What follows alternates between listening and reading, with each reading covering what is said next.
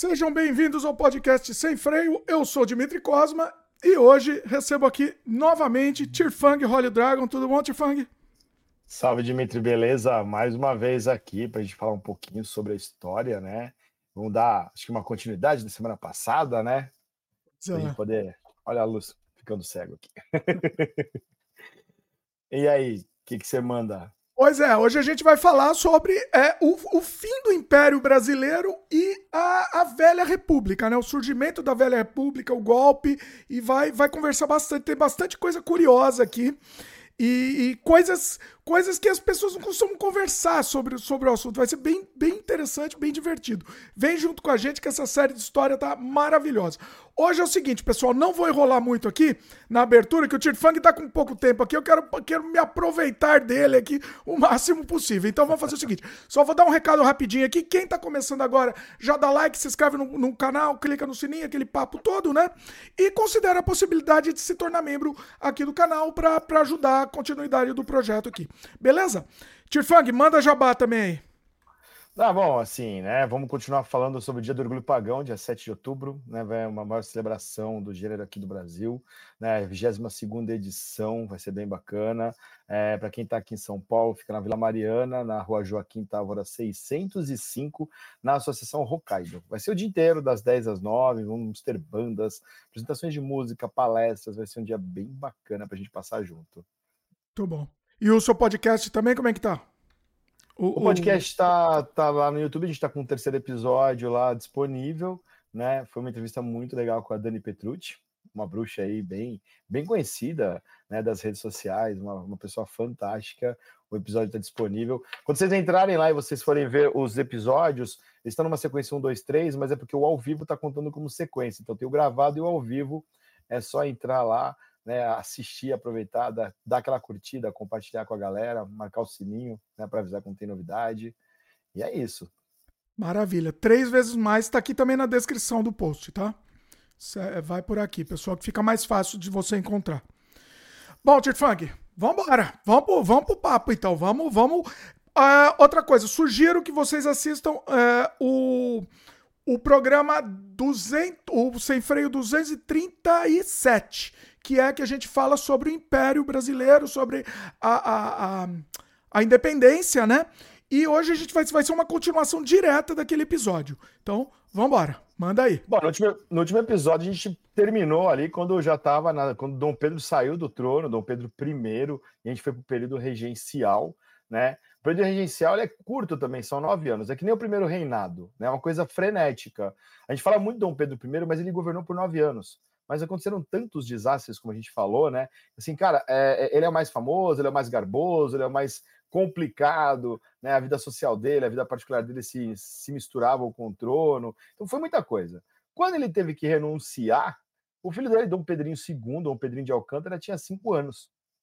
E é o que você faz com um moleque de cinco anos? Você coloca um regente. Né? Só que o Brasil não estava habituado a isso. A gente saiu da colônia direto para o colo do filho do, do antigo rei, né? Então, assim, Dom João VI a gente já foi direto para Dom Pedro I, e de repente o que vai acontecer? E o Brasil também vai ter mais nove loucos anos de regência. Não que a regência seja uma coisa brasileira. Isso era muito comum na Europa, por exemplo. Né? Os Luíses 13, 14, 15, todos tiveram regentes, porque né, seus pais ou bisavós morreram muitos, muito, muito cedo, então as crianças lá tinham 5, 3, né? então eles acabavam, inclusive, né, dividindo o tempo do trono com esses regentes. Cardeal Richelieu né, um dos famosos aí, é, que é o, o vilão dos, é, dos, é, dos, dos, mosqueteiros, né? Ele aparece lá com uma eminência parda por trás do governo do Luiz. Então, isso não era uma coisa incomum. E no Brasil foi o acordo que foi feito. Dom Pedro sai do trono, evita aí uma crise, evita uma república sendo proclamada e garante a sucessão para o filho dele. E assim foi. Só que aquele negócio, como eu falei, nove anos. Nove anos porque ele deveria assumir aos 21, que era como previa a, a lei da época, e só que eles anteciparam, deram o chamado, chamado golpe da maioridade, um golpe que foi assim orquestrado pelos liberais, não teve oposição dos conservadores. O Brasil estava efervescendo em revoltas, né? Então assim, a ideia era, vamos botar o moleque sentado no trono para trazer aquele sentimento de unidade ao país. Ele tinha 14 anos quando ele foi coroado Né? Então, uma coisa bem, bem complicada, porque o que um garoto de 14 anos faz né, para conseguir governar um país e manter todo mundo unido? Não faz, né? Ele tinha lá um conselho de ministros para administrar. Mas, de qualquer maneira, durante todo esse período do, do, da regência, a gente tem coisas bem pitorescas. Foi criada, foram, foram criadas a Guarda Nacional, né, que a ideia era diminuir o poder das Forças Armadas, eram forças policiais. Só que uma coisa fantástica: assim que eles criam a Guarda Nacional, eles criam um cargo de coronel. O, coro, o coronel de carreira, aquele cara que se formou numa escola de guerra, não. Era o fazendeiro rico de cada região que assumiu um papel ali de comando dessa tropa, né? E para manter ali a lei, a ordem e impedir manifestações contrárias ao governo. Olha que coisa bonita, né? De acontecer uma situação dessa. Mas, de qualquer maneira, esse poder dos é, coronéis ele acabou se tornando um poder acima da lei. Porque, lógico, o que, que o coronel fazia além de mandar na tropa? Ele pagava os salários, ele comprava os uniformes, ele bancava a caserna. Então, havia ali, né, por parte é, das pessoas, um medo, porque ele controlava a força, a Guarda Nacional. Né? De qualquer maneira, isso foi uma herança, porque ainda que o cargo oficial de coronel tenha sido extinto, os caras continuaram mandando nas suas regiões usando milícias próprias, né? Porque depois que a Guarda Nacional voltou para as mãos do governo, o poder instituído dos coronéis já estava feito. Você já estava na terceira geração de coronéis. Quem é de família, vou dar um exemplo muito simples, né? As pessoas que são de famílias nordestinas, porque o coronel foi muito usado lá no Nordeste, aqui em São Paulo era o Barão do Café, que era a mesma coisa, né, que também era um coronel que tinha esse poder instituído. É, quem é de famílias, as pessoas que são de famílias nordestinas da região do Agreste, com certeza conhecem até hoje alguém que se intitula coronel.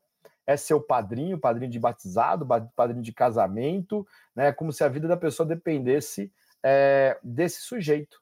A gente está em 2023 e essa presença dos coronéis ainda ela é muito forte nos rincões do interior do Brasil.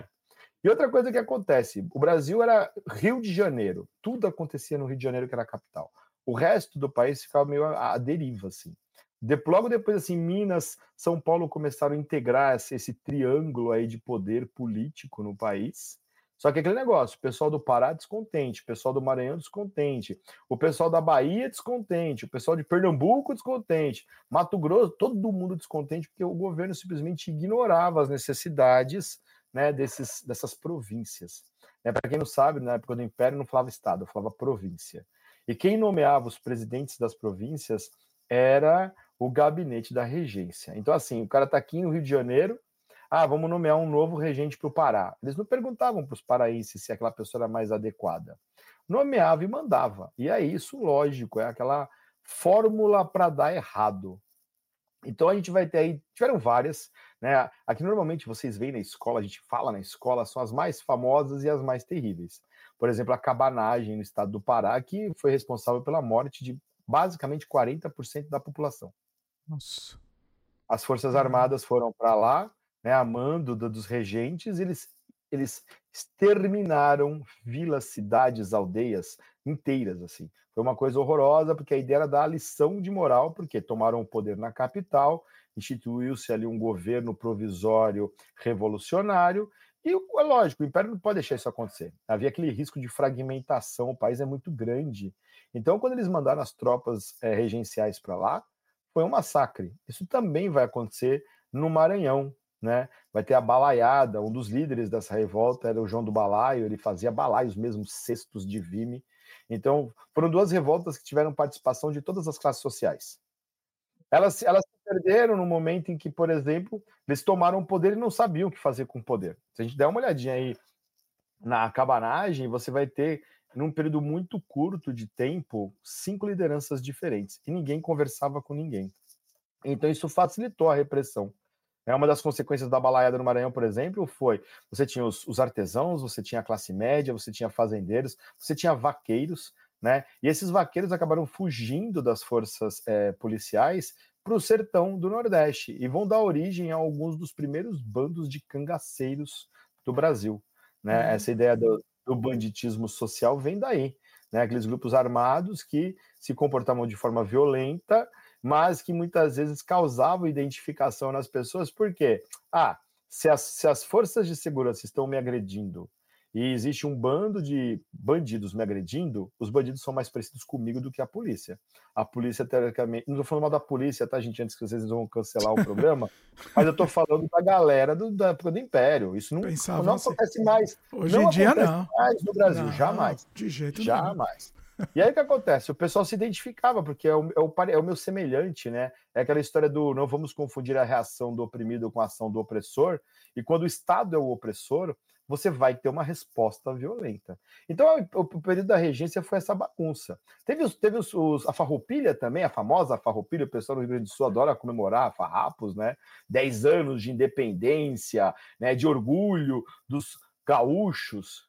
Cara, tomaram uma surra, fizeram um acordo. A diferença de farrapos é que ali era a elite sul-rio-grandense que estava descontente com a cobrança de impostos.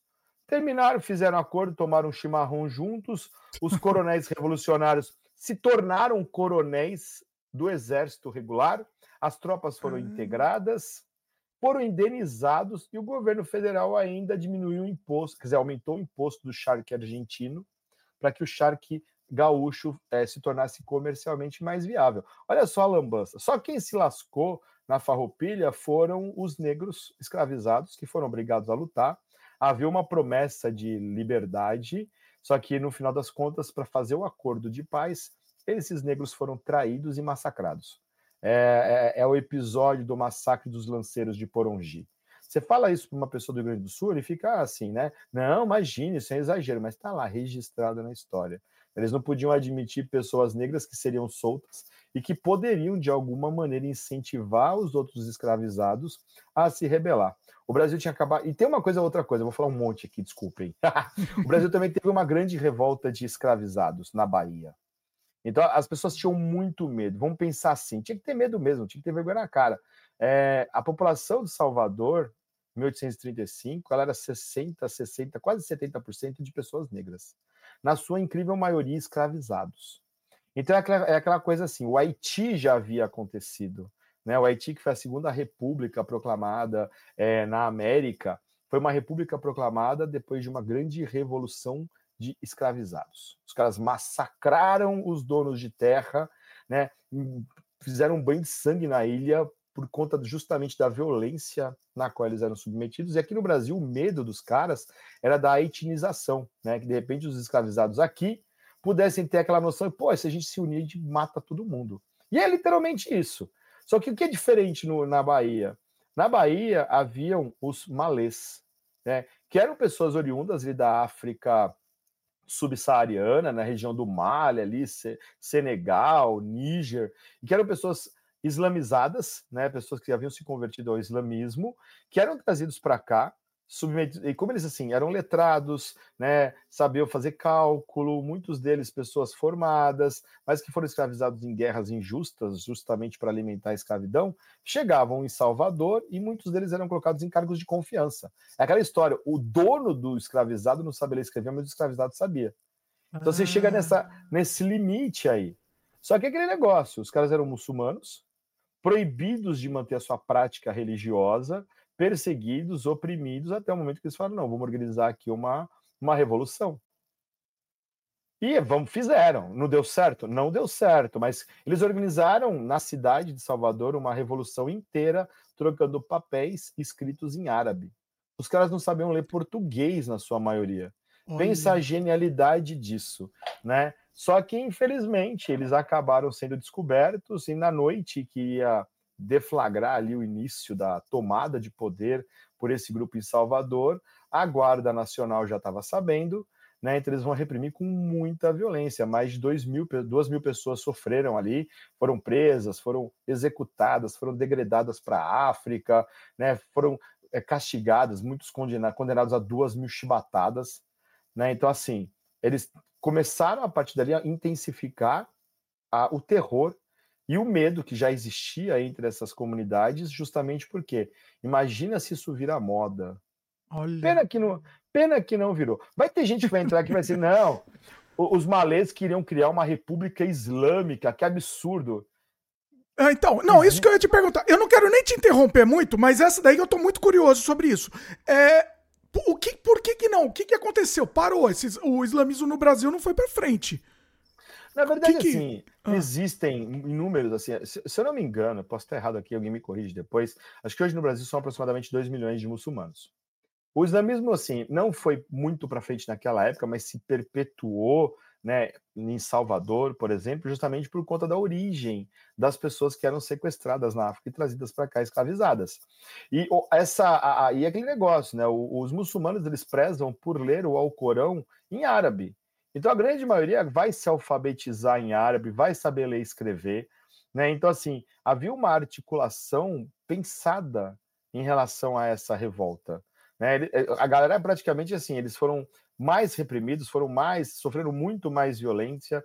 Se aqueles que cultuavam os deuses africanos que foram trazidos já sofriam violência, os muçulmanos acabaram sofrendo mais violência, inclusive, justamente por causa dessa revolta. Porque a ideia era derrubar o, tomar o poder na Bahia, proclamar uma república islâmica, um reino islâmico, seja lá o que for, é, converter as pessoas, as que não se convertessem seriam mortas. Tava lá, ah. né? Porque eles, assim, é aquela história, né? a violência foi tão grande contra eles que é possível explicar, né, um plano que trouxesse uma, uma, uma reação violenta. Né? Não vou justificar, mas a gente consegue explicar o que estava acontecendo. E aí a reação do poder público foi descabida. Né? Assim como foi descabida na cabanagem, foi descabida na balaiada, foi descabida contra os malês. Mas, mas eles perderam e acabou, assim, ou seja, não te, perdeu o foco, esse foco islâmico no Brasil morreu. É isso? Perdeu, porque a, ma a maioria ou foi mandada de volta para a África ou foi executada. Ah. A ideia, porque assim, Infelizmente, em todos os momentos em que o Estado se apresenta para acabar com essas revoltas, eles querem fazer exemplo. Então, assim, a violência vai ser descabida. Só não aconteceu isso na Farroupilha porque eram fazendeiros ricos. Então, você não vai matar o seu igual, você vai matar aquele que você considera inferior. Então, infelizmente, essa é a história de todas as revoltas que vão acontecer no Brasil. Abandono do governo central, é, tomada de poder, reação exagerada, massacres. Tá. E aí o Brasil estava efervescendo, né? Porque assim, foram mais de cinco revoltas. Foi revolta da Rusga em Mato Grosso, Balaiada no Maranhão, Cabanagem na Amazônia, no Pará. Teve a Sabinada, que foi uma outra revolta dos, dos soteropolitanos lá de Salvador. Né? Tentaram proclamar uma república na Bahia que ficaria funcionando até Dom Pedro ter idade para ser coroada. Não era nem independência que eles queriam. E a farroupilha. Então, assim, hum. o Brasil estava pegando fogo, vamos coroar um moleque de 14 anos para ver se a gente consegue conter isso. A farroupilha demorou mais cinco anos para acabar, né? Mas acabou por conta desse acordinho feito entre pares. E aí o Brasil vai ter, vai ter estabilidade, porque o café já se tornou um produto de exportação. Então Dom Pedro II pega esse final de rebuliço, mas ele vai conseguir através dos seus conselheiros, dos seus ministros, estabelecer uma política que no Brasil é fantástica, chama parlamentarismo às avessas. Acho que a gente falou disso na semana passada, né? Mas era, era o imperador que escolhia o primeiro-ministro. Então, quatro anos um gabinete conservador, quatro anos um gabinete liberal, deu ruim, junta dois de cada lado e faz um gabinete de emergência. Pensa que prático isso. E aí Dom Pedro não precisava sujar as mãos, porque sempre tinha uma alternância de poder. O governo dele foi tão eficaz, pelo menos até 1880, que só teve uma revolta que aconteceu lá é, em Pernambuco, a revolta praieira, que foi uma disputa política entre liberais e conservadores. Então, assim, nem foi uma disputa contra o império necessariamente. Também foi duramente reprimido, mas de resto, o Brasil foi de vento em popa. A gente pode pelo... dizer pelo que você está falando, parece que, que é inter, bem interessante isso, inclusive, né? Alternância de poder tal. Parece que. Bom, desse é. jeito que você está falando, me parece bacana. Me parece Não acontece é, aquelas é. coisas bizarras que acontecem na Grã-Bretanha, que o partido né, liberal tem que se aliar àquele partido que é unitarista da Irlanda do Norte, que é anti-separatismo. Então os caras acabam criando umas jabuticabas inglesas, esse termo nem existe, porque assim, ou faz um gabinete de coalizão com maioria ou não governa, aí tem que se chamar outra eleição. Assim, sinceramente, eu acho que esse modelo funciona. O modelo do Brasil, ele funcionava porque ele era imposto.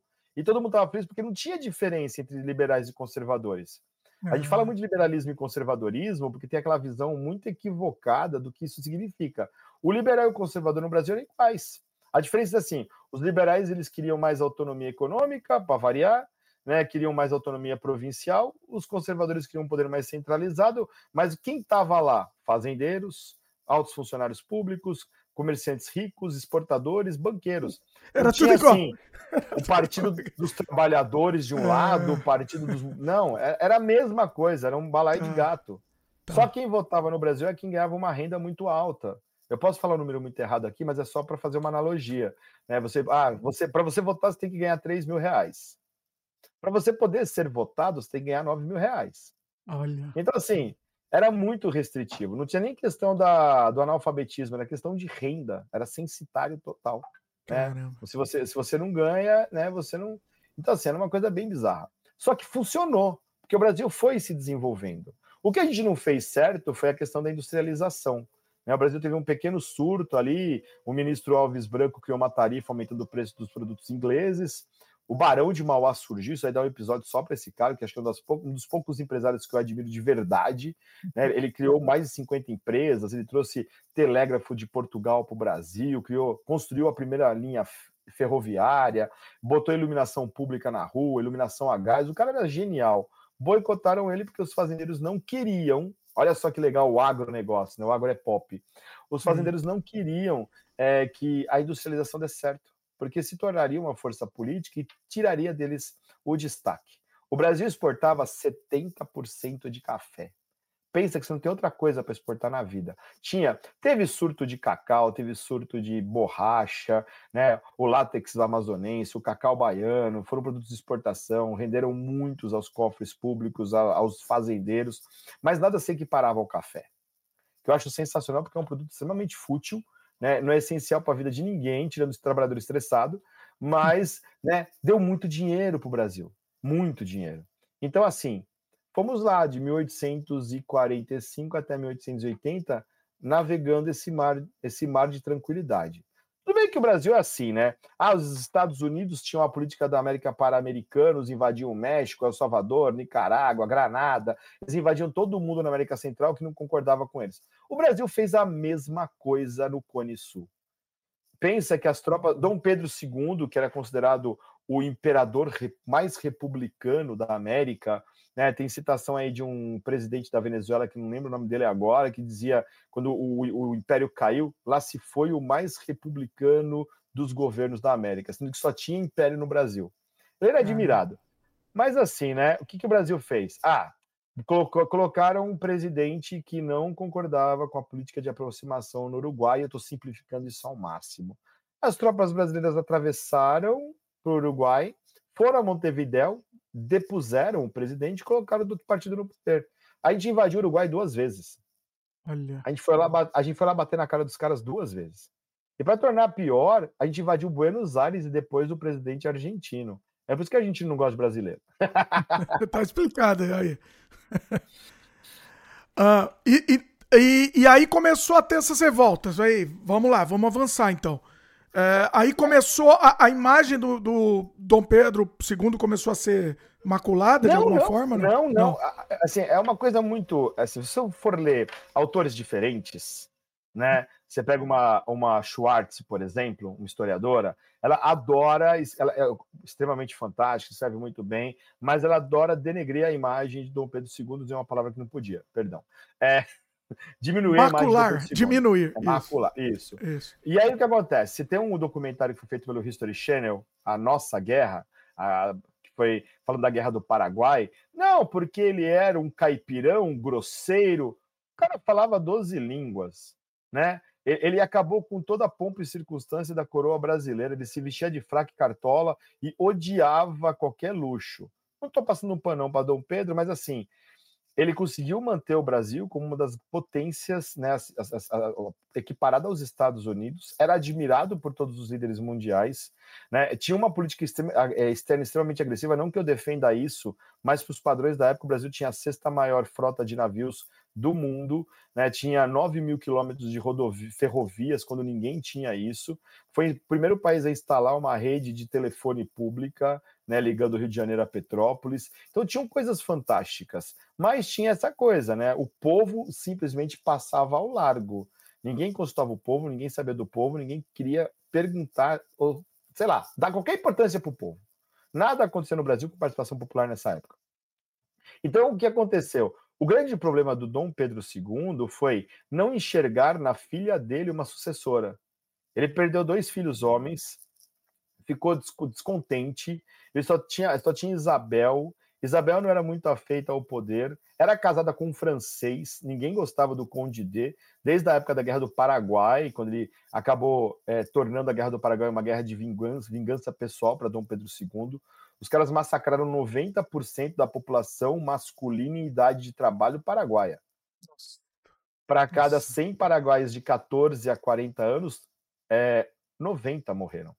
Nossa, o Paraguai foi arrasado né? O Duque de Caxias conquistou Assunção e falou: meu trabalho acabou aqui, daqui para frente é vingança. E Dom, Dom Pedro II mandou continuar até pegarem o, o presidente do, da Bolívia, cujo nome me foge nesse momento, é, e se vingar. Foi uma vingança. Da do Paraguai, perdão, e se vingar. Foi uma vingança. Arrasou. Hum. É, é, é, até a questão assim, eu não sei nem por que, que o Brasil não anexou o Paraguai nessa época, isso é polêmico, porque o Brasil ocupou a Assunção por mais 10 anos haviam tropas de ocupação, né, no melhor estilo Afeganistão, Iraque. O Brasil fez isso, né? Então, assim, ah, por que, que foi para o buraco, então? Porque, né, primeiro, Dom Pedro não, não tinha essa ganância pelo poder, não tinha essa ansiedade. Ele mesmo tem declarações dele escritas que ele acreditava que ele seria o último imperador. Ele não conseguia ver a Isabel como uma sucessora que seria levada em consideração, porque é aquele, aquele negócio, né? A nossa lei previa ter uma imperatriz, mas ninguém queria uma imperatriz.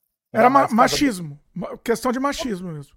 Totalmente, porque assim, Portugal tinha Dona Maria, Dona Maria foi rainha soberana. Uhum. Até ela ter os problemas psicológicos causados pela perda do marido e do filho, ela foi rainha. Então, assim, não tinha problema. Era só Isabel ter um. Olha que machismo, né? Era só ela garantir um sucessor, um homem, e abdicar em favor dele. Mas, vamos lá, né? Quais são os caminhos para a república no Brasil? Ah, o povo se insuflou, o povo foi para as ruas, o, o povo resolveu fazer uma revolução francesa, republicana. Nada. A gente começa com uma crise militar. Olha que bonito. Vamos começar a falar deles agora, né? Olha aí. Por quê? Olha eles aí. Guerra do Paraguai, o exército se tornou muito prestigiado. Haviam hum. promessas de melhores salários, melhores condições de trabalho, só que essas promessas nunca foram cumpridas. Os políticos tinham medo que os militares ganhassem força. E aí o que acontece? Como qualquer lugar do mundo que funciona as instituições, militares não podem falar de política.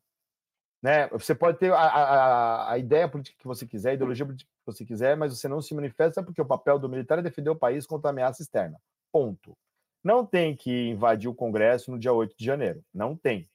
E aí o que acontece? e aí o que acontece? Os caras começaram a ficar descontentes porque o salário não aumentava, não tinha indenização pelas mortes causadas na Guerra do Paraguai. Você tem uma influência positivista que chega no Brasil republicana. Benjamin Constant faz esse, esse mal né, de trazer o positivismo para o Brasil. Esse positivismo, positivismo se instala na Praia Vermelha, onde tinha um forte de, né, de oficiais do Exército no Rio de Janeiro, e as ideias positivistas começaram a se espalhar que nem pólvora pelo exército. A Marinha, durante todo o tempo e até depois do fim da, do Império, continuou leal ao Império. Agora, o exército queria o poder. Eles acreditavam que só, os, só o exército e é, pessoas técnicas gabaritadas seriam capazes de conduzir o Brasil com ordem e progresso. Olha que bonito. Tá na bandeira, Ai, né? Eita. E, ah. E aí, Dom Pedro, né, descontente, o Congresso descontente com, a, com o posicionamento, porque vários oficiais do Exército começaram a se manifestar na imprensa, mandou prender uma galera. E aí ah. perdeu o apoio do Exército. O Exército estava descontente demais com Dom Pedro. Aí vem a questão, essa questão polêmica também, que é a questão religiosa. O Brasil era um Estado religioso.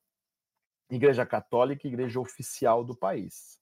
Tanto é que se você não casasse na Igreja Católica, seu casamento não valia um vintém. Ah, havia perseguição religiosa? Não havia. O incrível é isso. Não tinha perseguição religiosa desde que você não quisesse ter uma igreja. então você podia, você podia ser evangélico, budista, o que você quisesse dentro de casa, né? Só que a, o Estado só reconhecia os documentos emitidos pela Igreja Católica. Então você não podia, não existia casamento civil. É, se você quiser fazer uma pesquisa no Brasil sobre sua genealogia, antes de 1880, você tem que descobrir que paróquia seu ancestral foi batizado, senão você não vai para lugar nenhum. Não tinha cartório civil. É ótimo isso. Então, assim, É, o que acontece? Lá na Europa, o Papa, né? Eu não lembro qual é o Papa agora, me perdoem, porque eu sou péssimo com nomes. Ele declara que a maçonaria ela é do demônio. Ponto. A maçonaria tinha muito poder político, papapá, ele se sentia ameaçado, lançou uma encíclica papal, né, condenando a maçonaria. Nessa Até época. Mesmo, foi nessa, nessa época. época ah. 1800 1880, um negócio assim. Tá. E aí o que acontece? Alguns bispos e padres aqui no Brasil, em Salvador, Rio de Janeiro, Recife, eles aderiram a essa condenação da maçonaria e começaram a expor nas mistas as pessoas que eram maçônicas. Dom Pedro não era maçom, Dom Pedro I foi grão-mestre da maçonaria, Dom Pedro II não. Mas ah. mais da metade do governo era maçom, todo mundo era maçom, né? Ma... Fala, fala, fala, fala, não, fala, não, vai, vai, vai, vai. Eu tô, tô, tô, tô gostando todo disso. Eu só não era... sabia dessa parte. Ah. Todo mundo era maçom, todo mundo assim, né? Os políticos, jornalistas, né? O cara do Partido Conservador e do Partido Liberal, no dia da, no dia da reunião da loja de sexta-feira, eles se reuniam juntos para tomar, beber e comer, né? Trocar favores. Então, assim, os padres começaram a expor os maçons e ameaçar descomunhão. Dom Pedro ficou bravo, foi lá, mandou prender uns religiosos e condenou a trabalhos forçados. E aí ele perdeu o apoio de parte da Igreja Católica. Porque, ah. né? Ah, que absurdo! Porque esses padres eles aderiram à encíclica papal e simplesmente passaram a condenar a maçonaria, que é uma instituição que no Brasil, desde a época da proclamação da independência, existe, e desde antes disso né? Aquela fraternidade de pessoas, né? Ilumina, iluminadas, né? Que, que surgiu na França e bem antes disso. Mas de qualquer maneira, isso traz a segunda questão, a militar e a religiosa. A terceira questão ela é bem porca, é a abolicionista. Nossa, você está chamando de abolição? Não, não estou chamando de abolição de, de porca. Mas as pessoas que levaram isso em consideração, em que sentido? A escravidão acabou no Brasil em 1888. Foi um processo doloroso, porque Dom Pedro I prometeu acabar com a escravidão, não acabou. Dom Pedro II prometeu acabar com a escravidão, acabou com o tráfico, mas isso só aconteceu em 1850. Né? Precisou a Inglaterra criar a Lei Bill em 45 para proibir, para dar uma de patrulheiros do Atlântico e proibir que os navios atravessassem. Eles não estavam nem aí para as pessoas, porque se o navio não parasse, eles afundavam um navio cheio de escravizado lá dentro. Olha aí. É Tinha outro motivo, né? Eles não, não era nada, mas não era uma causa nobre acabar com a escravidão, né? A Inglaterra não, não era causa nobre, não. Era porque, era pra assim, eles. Trabalhador, ah, trabalhador escravizado não ganha salário. então, então não consome, né? Então, para a é. indústria inglesa, ter escravizados era um absurdo, porque assim, eles não vão poder comprar produtos bugigangas inglesas. Sim. Agora, se eles vão morrer, o interessante era dar prejuízo para os traficantes, né? Sim. Então, acaba em 45, 1850, Lei Eusébio de Queiroz. Eu posso estar errando as datas, vocês me perdoem. Estou sem cola aqui, a gente está indo sem freio aqui. então, assim, a, a Lei Eusébio de Queiroz proíbe o tráfico. Demorou cinco anos para o tráfico acabar de fato. Né? Cinco anos depois, eles estavam chegando navios é, clandestinos. Acho que, se não me engano, o último, o último navio trouxe 400 pessoas. Né? Tem, um, tem um, tem um dossiê feito pelo Laurentino Gomes, que são três volumes, que fala, trata dessa questão da, do tráfico de escravos, né, da escravidão no Brasil, que é fantástico. Eu vou citar o Laurentino Gomes aqui pra caramba. E aí o que acontece? Né? O Brasil começou a trazer imigrante para cá. Porque olha só o absurdo, né? Eu não vou pagar salário para pessoas pobres pretas da periferia porque eu sou racista. Então eu vou fazer o quê? Eu vou buscar italiano e alemão na Europa. Eu não sou racista, a gente me perdoe, mas foi só uma. é, não tem perdão. Não, é, é, é isso, então, era assim, o pensamento, era esse. É. Então, assim, não vou pagar salário para essa galera, não vou. Então vamos trazer pobre europeu para cá, porque ainda dá uma clareada na população brasileira. Que coisa absurda. Né? Absurdo, porque absurdo. tinha gente para trabalhar. Mas não, as primeiras famílias que vieram para cá vieram com uma promessa de terras, liberdade, foram semi-escravizados nas fazendas, fugiram. Os brasileiros pararam de, quer dizer, perdão, os europeus pararam de vir para cá porque os governos pararam de incentivar, porque descobriram que assim, o cara atravessava o Atlântico, tinha que pagar a viagem, pagar a hospedagem, pagar a alimentação, chegava na fazenda, tinha que pagar pelos instrumentos, pela comida, pela casa. Então, a dívida dele, que era para ser paga em três anos, era uma dívida que virava uma dívida de dez anos. é um escravo, era um escravo é, também. É, era, é. a analogia, a análoga é. E assim, eles eram é. tratados nas fazendas como os escravizados eram. Muita fazenda do Oeste Paulista tinha trabalhando junto, escravizado e imigrante. E aí o que acontece? Quem bancava isso eram os fazendeiros, né? E aí depois o governo brasileiro, para passar um pano, para né, mostrar, não, a gente não faz isso com as pessoas, o governo passou a pagar, a bancar a vinda dessas famílias para que o trabalho ali de parceria funcionasse e você tivesse disponível mão de obra barata. Então o governo estava por trás disso também. E aí o que uhum. acontece, né? Eusébio de Queiroz acabou o tráfico. Depois de um tempo, a lei do ventre livre. Gente, a, a criança nascia livre. Se ela não tivesse família fora da fazenda, ela seria criada na fazenda. Então ela deveria trabalhar na fazenda para pagar as suas despesas. O absurdo. Nossa. Depois vem a lei dos sexagenários. Todos os escravizados maiores de 60 anos vão ser libertados. Quantas pessoas chegavam aos 60 anos? Se as pessoas livres, se a, se a, expectativa de vida do brasileiro não era de 60 anos, imagina quantos. E o pior é que muito senhor de fazenda se aproveitou dessa lei para expulsar escravizados que eles consideravam prejuízo porque tinham chegado aos 60 anos e não trabalhavam mais porque estavam acabados fisicamente, emocionalmente, doentes. Então eles não teriam mais obrigação de cuidar desses escravizados. Então a gente tem esses absurdos, absurdos da nossa história. E aí o que acontece? Culminou ali em 1888. 1888 é polêmico, porque a princesa Isabel, embora tenha proposto a lei, ela foi votada no Congresso, foi aprovada pelos deputados, a maioria do Norte e Nordeste, porque antes do fim da escravidão no Brasil, o Ceará já tinha acabado com a escravidão, o Amazonas já tinha acabado com a escravidão, né? Então, é, aprovaram no Congresso, foi uma votação apertada, né? E aprovaram o fim da escravidão. Lei Áurea, 13 de maio de 1888. Tem muita gente, a gente costuma dizer que no dia 14 de maio de 1888, o Partido Republicano recebeu um número absurdo de adesões dos donos de fazenda que não queriam que a escravidão acabasse.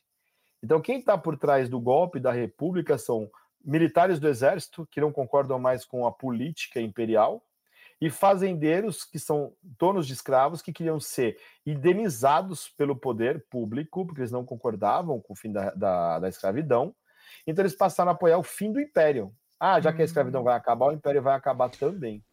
Só uma dúvida aqui. Por que, que a, a, a princesa Isabel virou, virou né, uma, um, uma deusa, né? Porque ela libertou, ela que assinou tal. Por que, que foi ela, não foi o, o Dom Pedro? O Dom Pedro ainda estava. Que, Dom Pedro ainda estava, ele estava afastado, se não me engano, ele estava viajando quando a lei foi ah. aprovada, ele estava longe do Rio de Janeiro, então ela estava como regente, porque ela assumiu o cargo de regente várias vezes. Dom Pedro, em determinado momento, vida louca, resolveu viajar pelo mundo. Né? Ele foi para o Egito, ele foi para os Estados Unidos, né? Então ele gostava de tirar foto, ele trouxe máquinas fotográficas para o Brasil. Ele era um presidente assim antenado, era um Juscelino Kubitschek do século XIX, né? Era um bossa nova. Bossa nova. E assim, no lugar dele ficava ela, né, como princesa regente. Por isso que foi assinado por ela. Tá. Dom Pedro sabia o que estava acontecendo, porque no dia em que a, a, a, escravidão acabou, o império acabou junto. Porque lá, 3 de maio de 88, no 15 de novembro de 89, foi tudo por vinagre porque não tinha condições políticas de sustentação. Os, os fazendeiros começaram a, a, vociferar que o fim do império era a melhor solução para o Brasil se tornar um país moderno.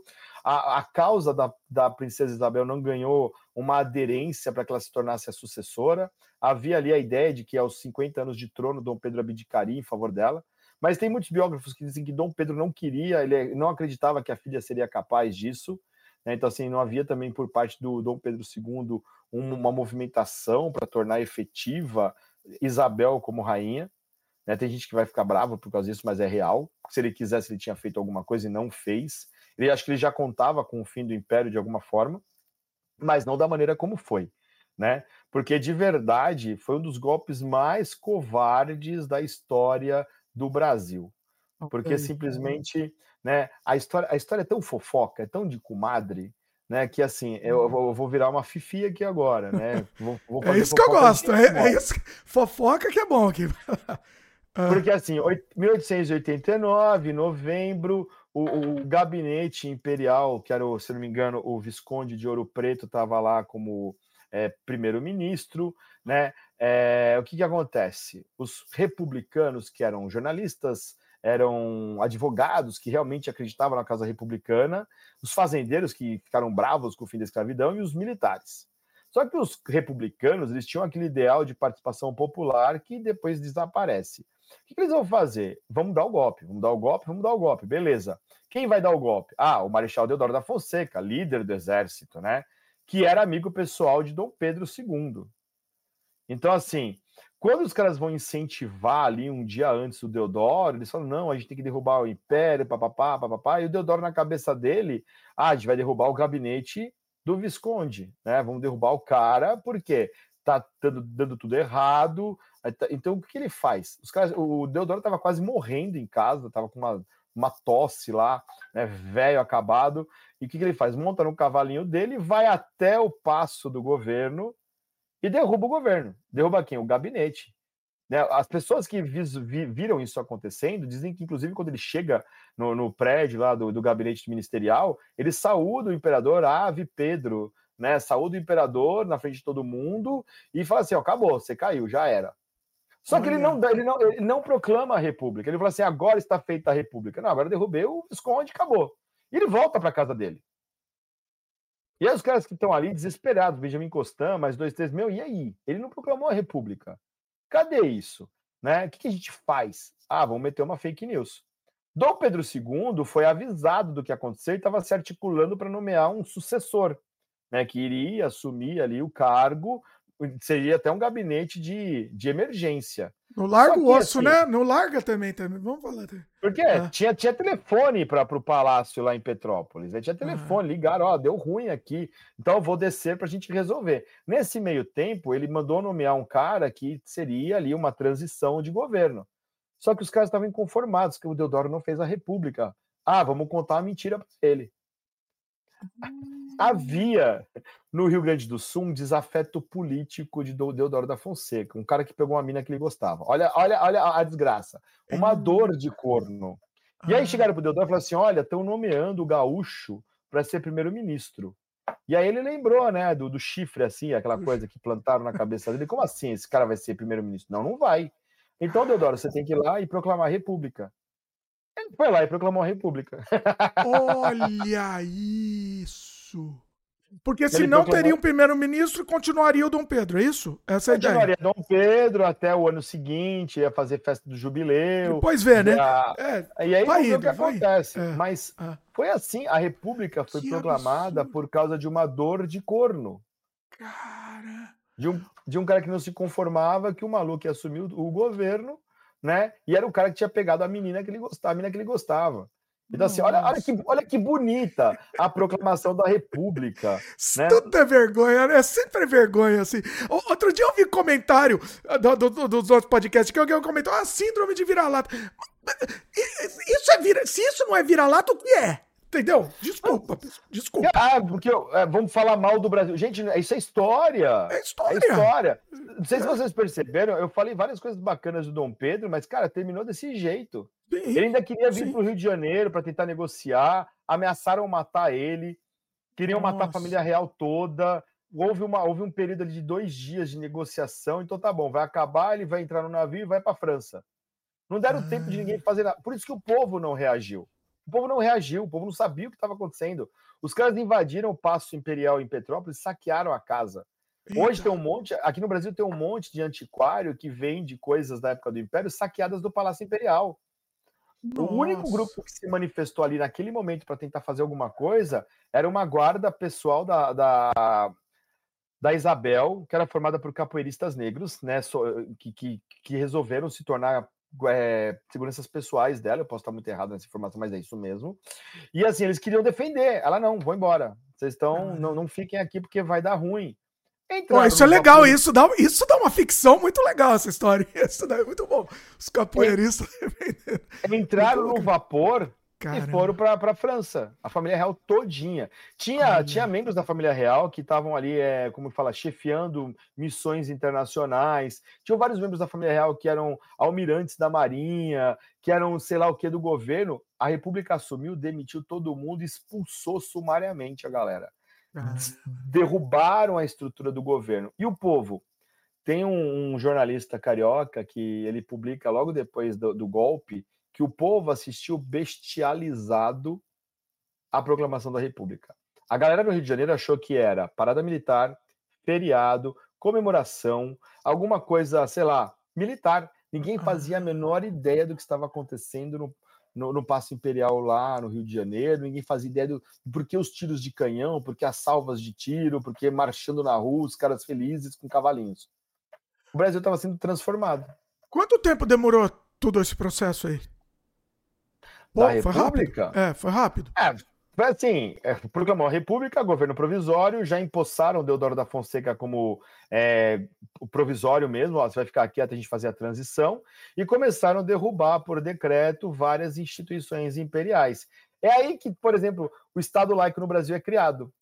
Ah. Cria-se o Estado laico, é, é, separa-se a igreja, a igreja não vai mais administrar cartório, porque a igreja católica ela tinha o negócio do beneplácito, né? Eles recebiam pagamentos do governo, mas eles faziam registro de morte, nascimento e casamento. Hum. Mas como o casamento civil não trata de religião, espero que as pessoas que ouçam isso percebam o que está acontecendo no Congresso do Brasil hoje. Casamento civil é documento para saber quem herda, não é religioso. A primeira coisa que os republicanos que assumiram o poder no Brasil fizeram foi afastar a religião do poder político. Ainda que isso nunca tenha acontecido de fato, de nunca verdade, é, o Estado laico é. foi criado porque o casamento civil precisava ser institu instituído. Então você vai ter cartórios agora que vão registrar casamento, morte e nascimento. Deixou, saiu da mão da igreja. É outra coisa que acontece também, que, é, que eu acho fabuloso, porque vai aumentar ainda a questão do, da, do racismo no Brasil, é a grande naturalização. Havia um projeto para clarear, branquear a população brasileira. E aí todo, todo estrangeiro que morava no Brasil há 10 anos ganhou nacionalidade brasileira ali instantânea. você é brasileiro agora. Porque não tinham brancos no Brasil na cabeça desses caras. Então a gente precisa clarear a nossa população e trazer mais imigrantes. Encher o Brasil de imigrantes ao ponto de que os brancos superem os negros em números. E conforme o tempo vai passando e a miscigenação acontece, você vai clarear a população. Tem um quadro, eu não vou tem um quadro que fala sobre um quadro assim, uma, uma pintura que não lembro o autor agora, que mostra isso. É uma mulher negra parada na varanda, a filha dela, né, que é, que é mestiça, abraçada com um homem branco, que era na cabeça dos caras o processo de clareamento, branqueamento da população brasileira. Então isso assim é, é, é brutal. É brutal porque tudo que era negro no Brasil foi criminalizado, a capoeira, o batuque, tudo tudo. Tanto é que a, o Museu da Polícia Civil do Rio de Janeiro, metade do acervo eram peças religiosas afro-brasileiras. Porque os caras entravam nos terreiros, entravam nos, nos centros, destruíam tudo e, e, confiscavam as imagens, os instrumentos musicais. Porque no momento que a República foi proclamada, os fazendeiros que queriam escravos chegaram, se mantiveram no poder, né? Eles apenas trocaram quem estava do outro lado que passa a ser a figura do presidente da República, que ninguém sabia o que era isso no Brasil. Né? Dom Pedro II, apesar dos pesares, com a saúde debilitada, com dormindo no meio das reuniões porque ele tinha diabetes. Eita, né? sério? Olha ele tinha, isso. Ele tinha diabetes, ah. tinha um tipo de diabetes que causa sonolência, porque os dentes dele apodreceram no processo de consumo de açúcar, né? Então, assim, ele tinha prótese dentária, ele já não enxergava direito, porque a visão dele, né, lógico. A saúde dele não era boa, porque assim, não fazia exercício, comia muito mal, trabalhava 14 horas despachando, pipipi, papapó. Então, no fim da vida, as pessoas retratavam ele como um velho cansado. E, e, tem uma coisa que é bárbara da, da época do Império, que havia uma liberdade absoluta de imprensa no Brasil. As pessoas hum. criticavam de, das formas mais sensacionais e criativas o governo. E não havia punição. Dom Pedro II, às vezes, respondia com pseudônimos. Né? Ele se dava o trabalho de responder com pseudônimo. Mas ele nunca censurou a imprensa no Brasil. Havia total liberdade de crítica né? Inclusive, o Partido Republicano fazia críticas mordazes assim, e ele não censurava. A partir do momento que a República é instituída, os meios de comunicação passam a ser vigiados. Né? Eita, beleza. Por quê? Ah. Né? Quem está chegando ao poder? A República, a República, a primeira República Brasileira, que hoje a gente chama de República Velha. Quem faz parte dessa República? Militares, religiosos, os republicanos mesmo, os românticos que queriam uma participação popular, que queriam melhoria na qualidade de vida, eles foram sendo afastados do governo ano a ano até que ninguém sobrou. Não haviam republicanos na República, haviam fazendeiros da aristocracia e militares do poder. Mas tinham, então, ou seja, no momento do golpe, tinham republicanos é, é, é, sinceros mesmo, que queriam mesmo mudar. Quem, cita alguns aí, dá para citar alguns? Me eu sei, eu te, te peguei, aí te peguei, perdão, perdão. Não, ah, mas tinham, mas a questão é que tinham. O historiador ah. não lembra nome. É, não lembro, não lembro. Não, não, tá é a vida, é a vida. Mas haviam. A, a, base do Partido Republicano no Brasil era uma base basicamente abolicionista. Os republicanos quase não tinham expressividade política, porque ninguém, ninguém, ninguém queria aderir a essa ideia de república. Se você olhasse para Venezuela, Colômbia, Argentina, México, era, golpe militar atrás de golpe militar.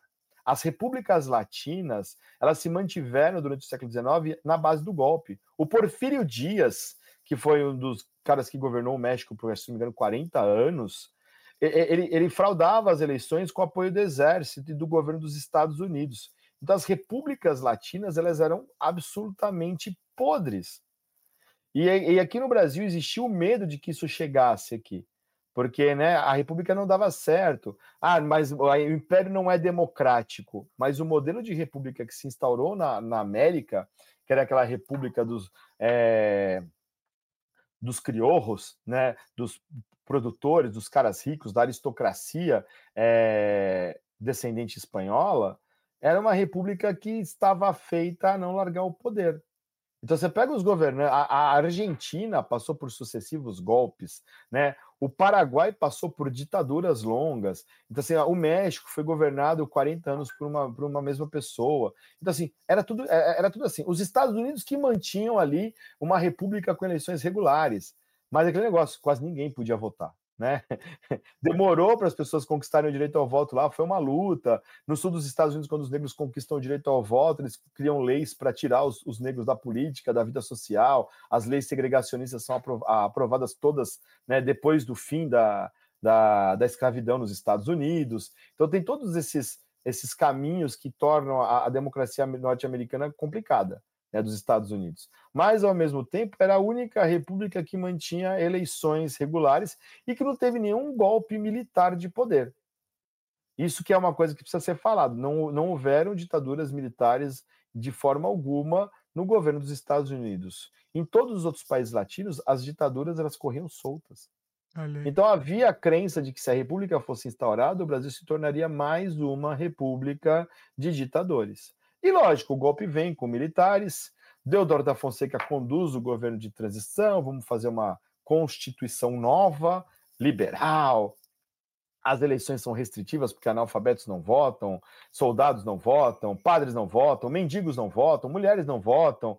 Quer dizer, basicamente, nem 10% da população brasileira tinha acesso ao voto.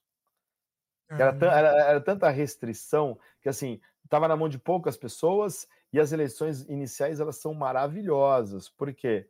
Porque são eleições absolutamente fraudadas, baseadas na violência. As eleições do cacete ali. Vai ter pancadaria, as hum. pessoas eram conduzidas né, para votar, havia fraude demais. As fraudes eram absurdas. Às vezes você tinha uma zona eleitoral com 100 eleitores e tinham mil votos dentro da urna. Então, é, é, é, esse é o espírito republicano que, que permeia o Brasil do início do século XX. Voto é. impresso já, voto impresso. Voto impresso já. Olha aí. aí. Tanto é que a primeira eleição é. que fazem, ela é indireta. Porque, né, ah. 89, 1889, proclama-se a República. É, 1890, 91, a Constituição fica pronta. Né? Ah, vamos fazer uma eleição indireta. Quem ganha? Deodoro da Fonseca. Só que ele ganha por uma margem muito pequena de votos no Congresso, porque foi indireta. E o vice dele é o Floriano, que era da chapa da oposição. Elegeram vice contrário. Porque o Brasil tem isso. Até 64 você vota para vice. Então você, você, podia, você, você podia eleger, sei lá, a Dilma e o Temer, né? Inimigos, quer dizer, não, mas elegeram. então, assim, é, você bota lá a, a presidente e o cara que quer esfaquear ela e dar o golpe em 2014 no poder. Né? É basicamente Jânio Quadros e João Goulart em 61. João Goulart do partido do Vargas, mais popular que o próprio presidente, e o Jânio Quadros louco, dizendo que ia varrer a corrupção, os dois de partidos inimigos. Então, isso já começa no cerne da República Brasileira. Você pode eleger o vice. E aí, lógico, o que, que, que Deodoro faz? Deodoro era um monarquista. Deodoro não sabia dividir o poder. Deodoro começa a governar, né, do palácio, e ele percebe que os deputados querem o quê? Aprovar uma lei que, que cria a responsabilidade é uma lei de responsabilidade que poderia sim investigar atos é, praticados pelo presidente. O que, que, que Deodoro faz como bom republicano? manda fechar o Congresso. Ah, vamos, vamos, acabar com essa palhaçada, porque não, não é possível, esses caras querem tirar o meu poder. Que democracia é essa que quer investigar o presidente? E aí você já começa a república com aquela maravilha, porque você já vai ter logo de cara né, uma renúncia. A Armada, a Real Armada, a Marinha Brasileira, que era monarquista, aproveita aquele momento para falar assim: vamos derrubar esse cara. Eles botam os navios de guerra na Baía da Guanabara e falam: nós vamos derrubar tudo na base do canhão. Porque a gente não concorda com o fechamento do Congresso. É a primeira revolta da Armada. Né? E essa revolta, todo mundo era monarquista ali na Marinha que, que acontece? Deodoro acaba renunciando, porque ele fica sem sustentação política, ninguém apoia o fechamento do Congresso, ele renuncia e quem vai assumir é Floriano Peixoto, que também era um marechal, mas não era do mesmo grupo do Deodoro. O que, que o Floriano faz? Dá um golpe. Por que, que ele dá um... Por que, que ele dá um golpe? Pela Constituição, né, ele não tinha um ano de governo praticamente, foram 11 meses de governo. Então deveriam se convocar eleições. Ah, tá. E as eleições seriam diretas. Só que o Floriano interpretou que o mandato do, do Deodoro já vinha de outro ano. Então ele não tinha que convocar eleições. E ele vai ficar no poder. O Deodoro da Fonseca, quer dizer, o Floriano Peixoto, de verdade, foi o cara que consolidou a República no Brasil. Porque ele, ele foi chamado de um marechal de ferro. Primeiro ele queria apoio. Os caras falaram: não, a gente não vai apoiar você. Beleza? Beleza. Então o que a gente vai fazer? Uma revolução federalista. O Rio Grande do Sul pegou em armas para derrubar o governo. Começou a invadir, tomou o poder no Rio Grande do Sul, tomou o poder em Santa Catarina, tomou o poder na metade de Curitiba, do Paraná. Eles iam até o Rio de Janeiro para derrubar o Floriano. O Floriano tabelou, tabelou aluguel, tabelou o preço da carne, tabelou o preço da, dos alimentos, ele tomou todas as medidas populistas possíveis para o povo do Rio de Janeiro gostar dele. E aí ele fez o quê? Né? Ah, a gente vai bater nos caras da oposição. E nesse meio tempo que ele organiza o exército brasileiro para descer até o Paraná para impedir que as tropas né, revoltosas chegassem ao Rio de Janeiro, explode no, a segunda revolta da Armada. Né, a segunda revolta da Armada que também queria derrubar os caras da Marinha, queriam derrubar ele do poder de novo, como derrubaram o Deodoro. Ele vai comprar navios dos Estados Unidos, vai trazer os navios, vai bater na, vai bater na, na Marinha até a Ilha do Desterro, vai derrotar a Marinha no mar e com as tropas é, brasileiras eles vão invadir o Paraná e vão derrotar os gaúchos, vão bater nos gaúchos até Porto Alegre.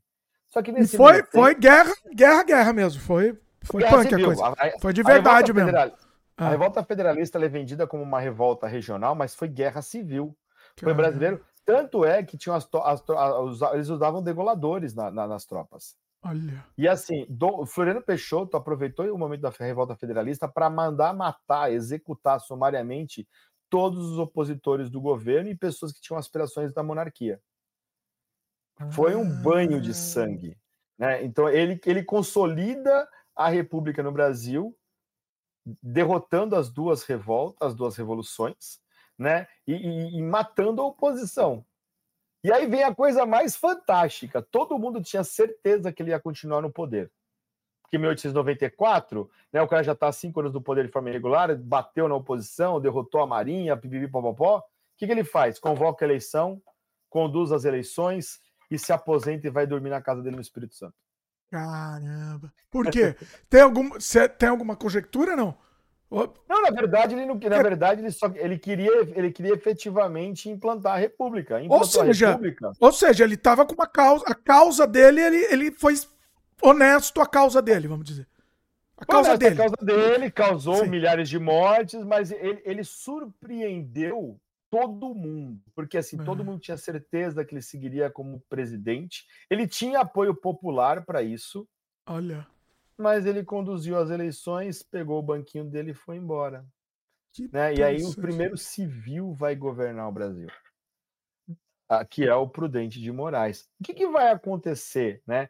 A República Velha é dividida em duas fases. Uma a fase inicial, que é a República das Espadas, que é o governo provisório. E olha só a bagunça: em um mandato presidencial, você tem o golpe, a tentativa de golpe do Teodoro, o, a, o golpe do Floriano Peixoto, duas revoluções a, destruindo o país.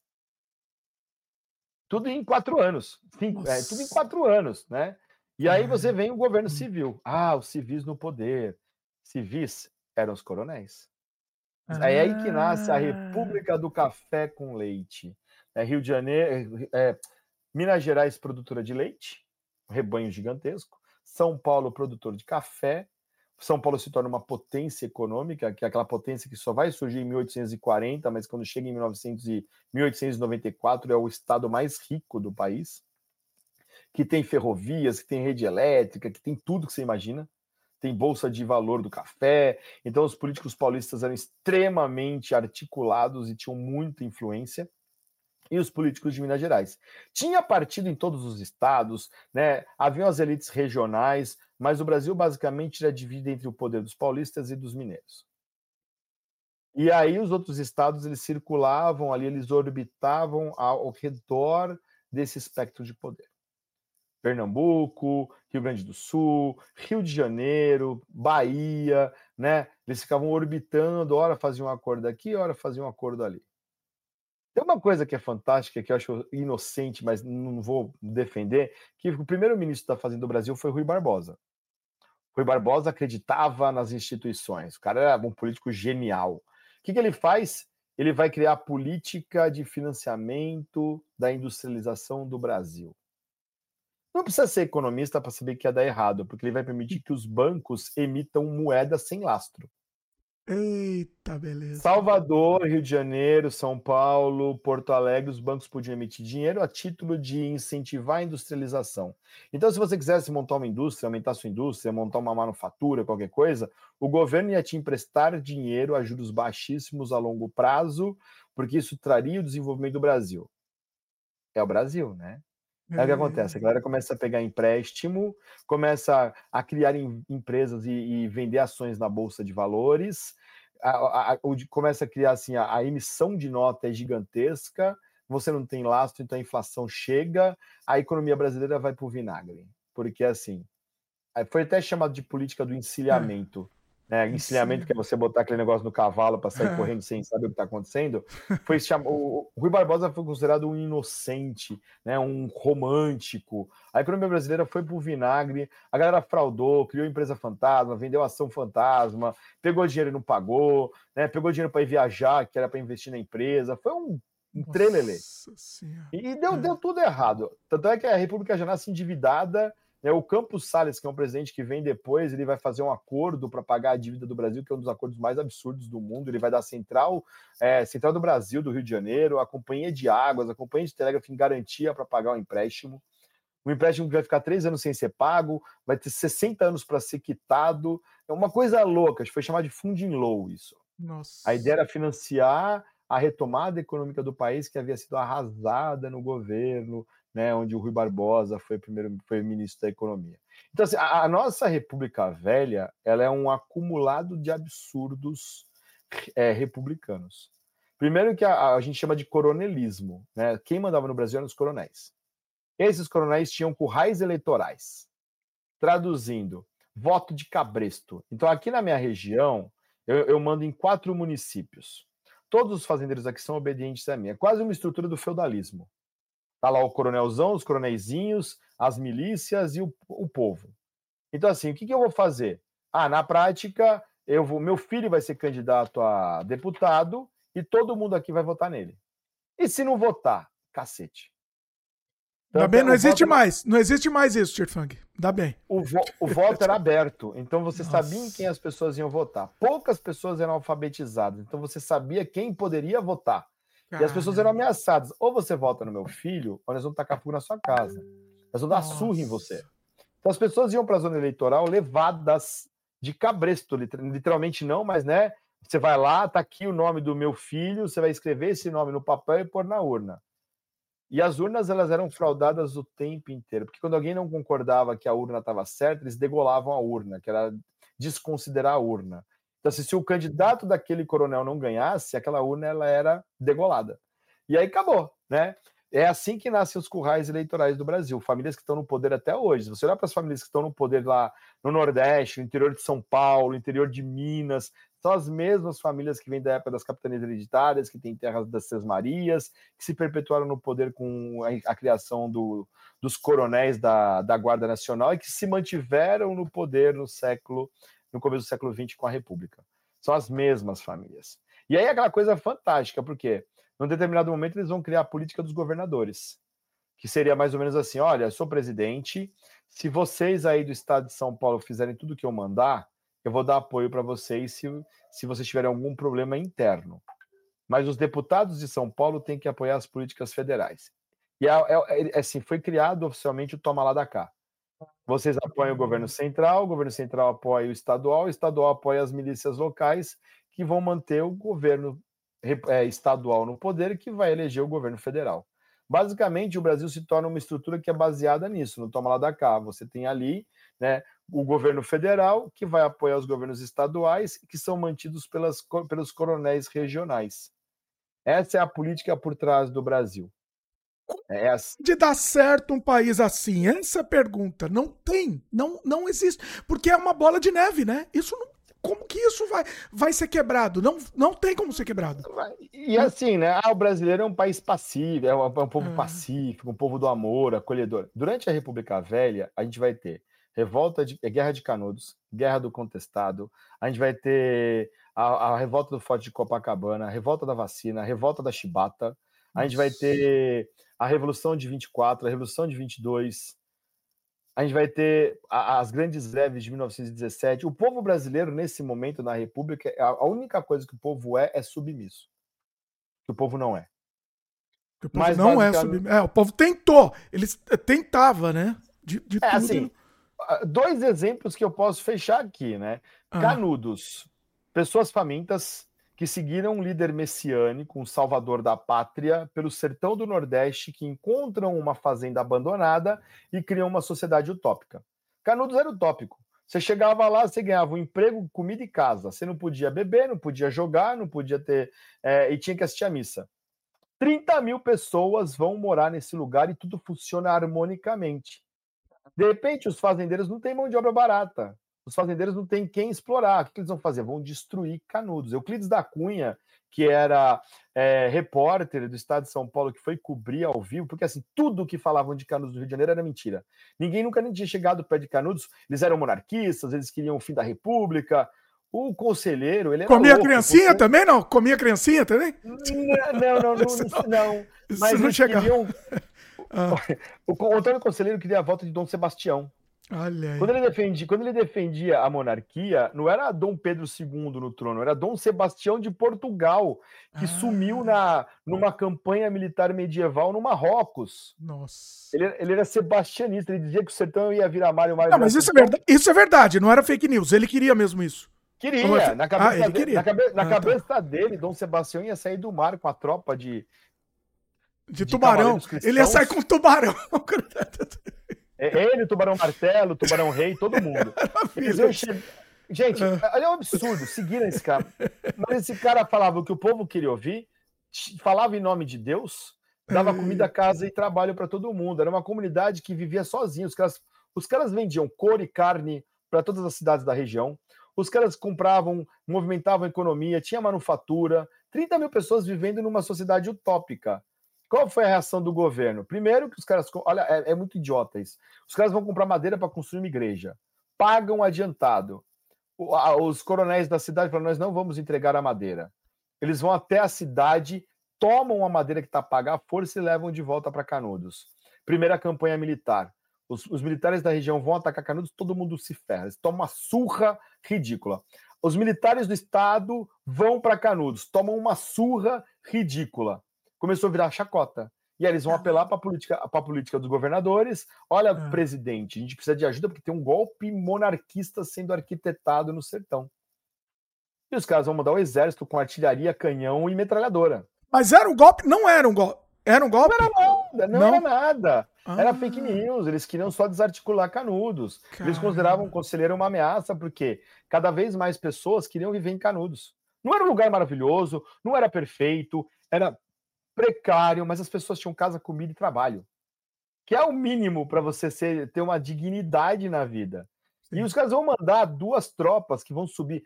Foi subiu para Canudos uma tropa do Rio Grande do Sul que eles usavam bombachas brancas, que eles eram chamados de cintas vermelhas. Eles eles degolavam as pessoas e limpavam a faca na bombacha. Canudos foi um dos maiores massacres da história do Brasil, porque os, as, das 30, a maioria das 30 mil pessoas foram mortas. Eles bombardearam Canudos, derrubaram todos os, os casebres e criaram uma represa em cima de Canudos para as pessoas apagarem da mente que aquilo existiu. Nossa. As pessoas começaram a fugir depois que Canudos foi cercado e o conselheiro morreu.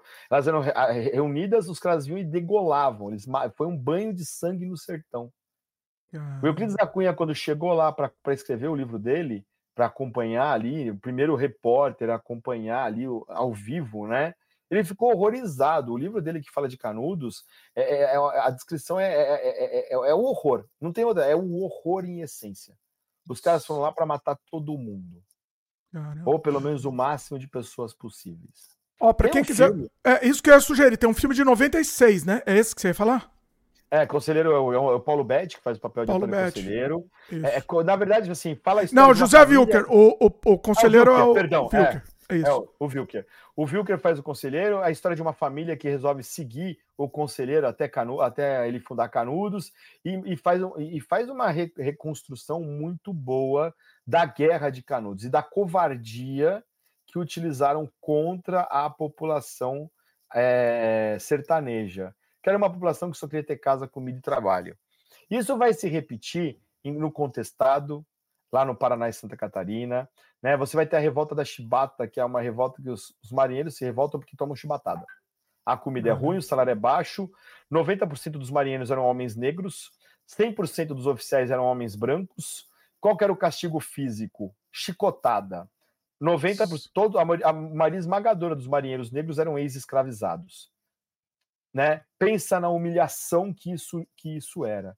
Até o momento que um, um, um marinheiro mais velho é, bate de frente com um oficial, ele manda dar 400 chicotadas no cara, mata ele no tronco, no mastro do navio.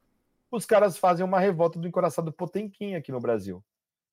Tinha um marinheiro, João Cândido, que sabia ler e escrever. Eles, eles tomam o poder em vários navios de guerra, os, apontam os canhões para a Baía de Guanabara e falando: nós vamos detonar tudo se vocês não atenderem o nosso pedido. Qual era o pedido? Salário digno, comida e o fim dos castigos corporais.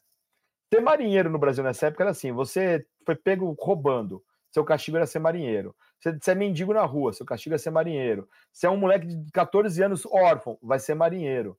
Esse era o nível, era o nível de excelência da, da, da, da tropa da, nessa da época. profissão, né? É. Só que a galera era humilhada, era um negócio assim, é, pique trote da Unisa, né?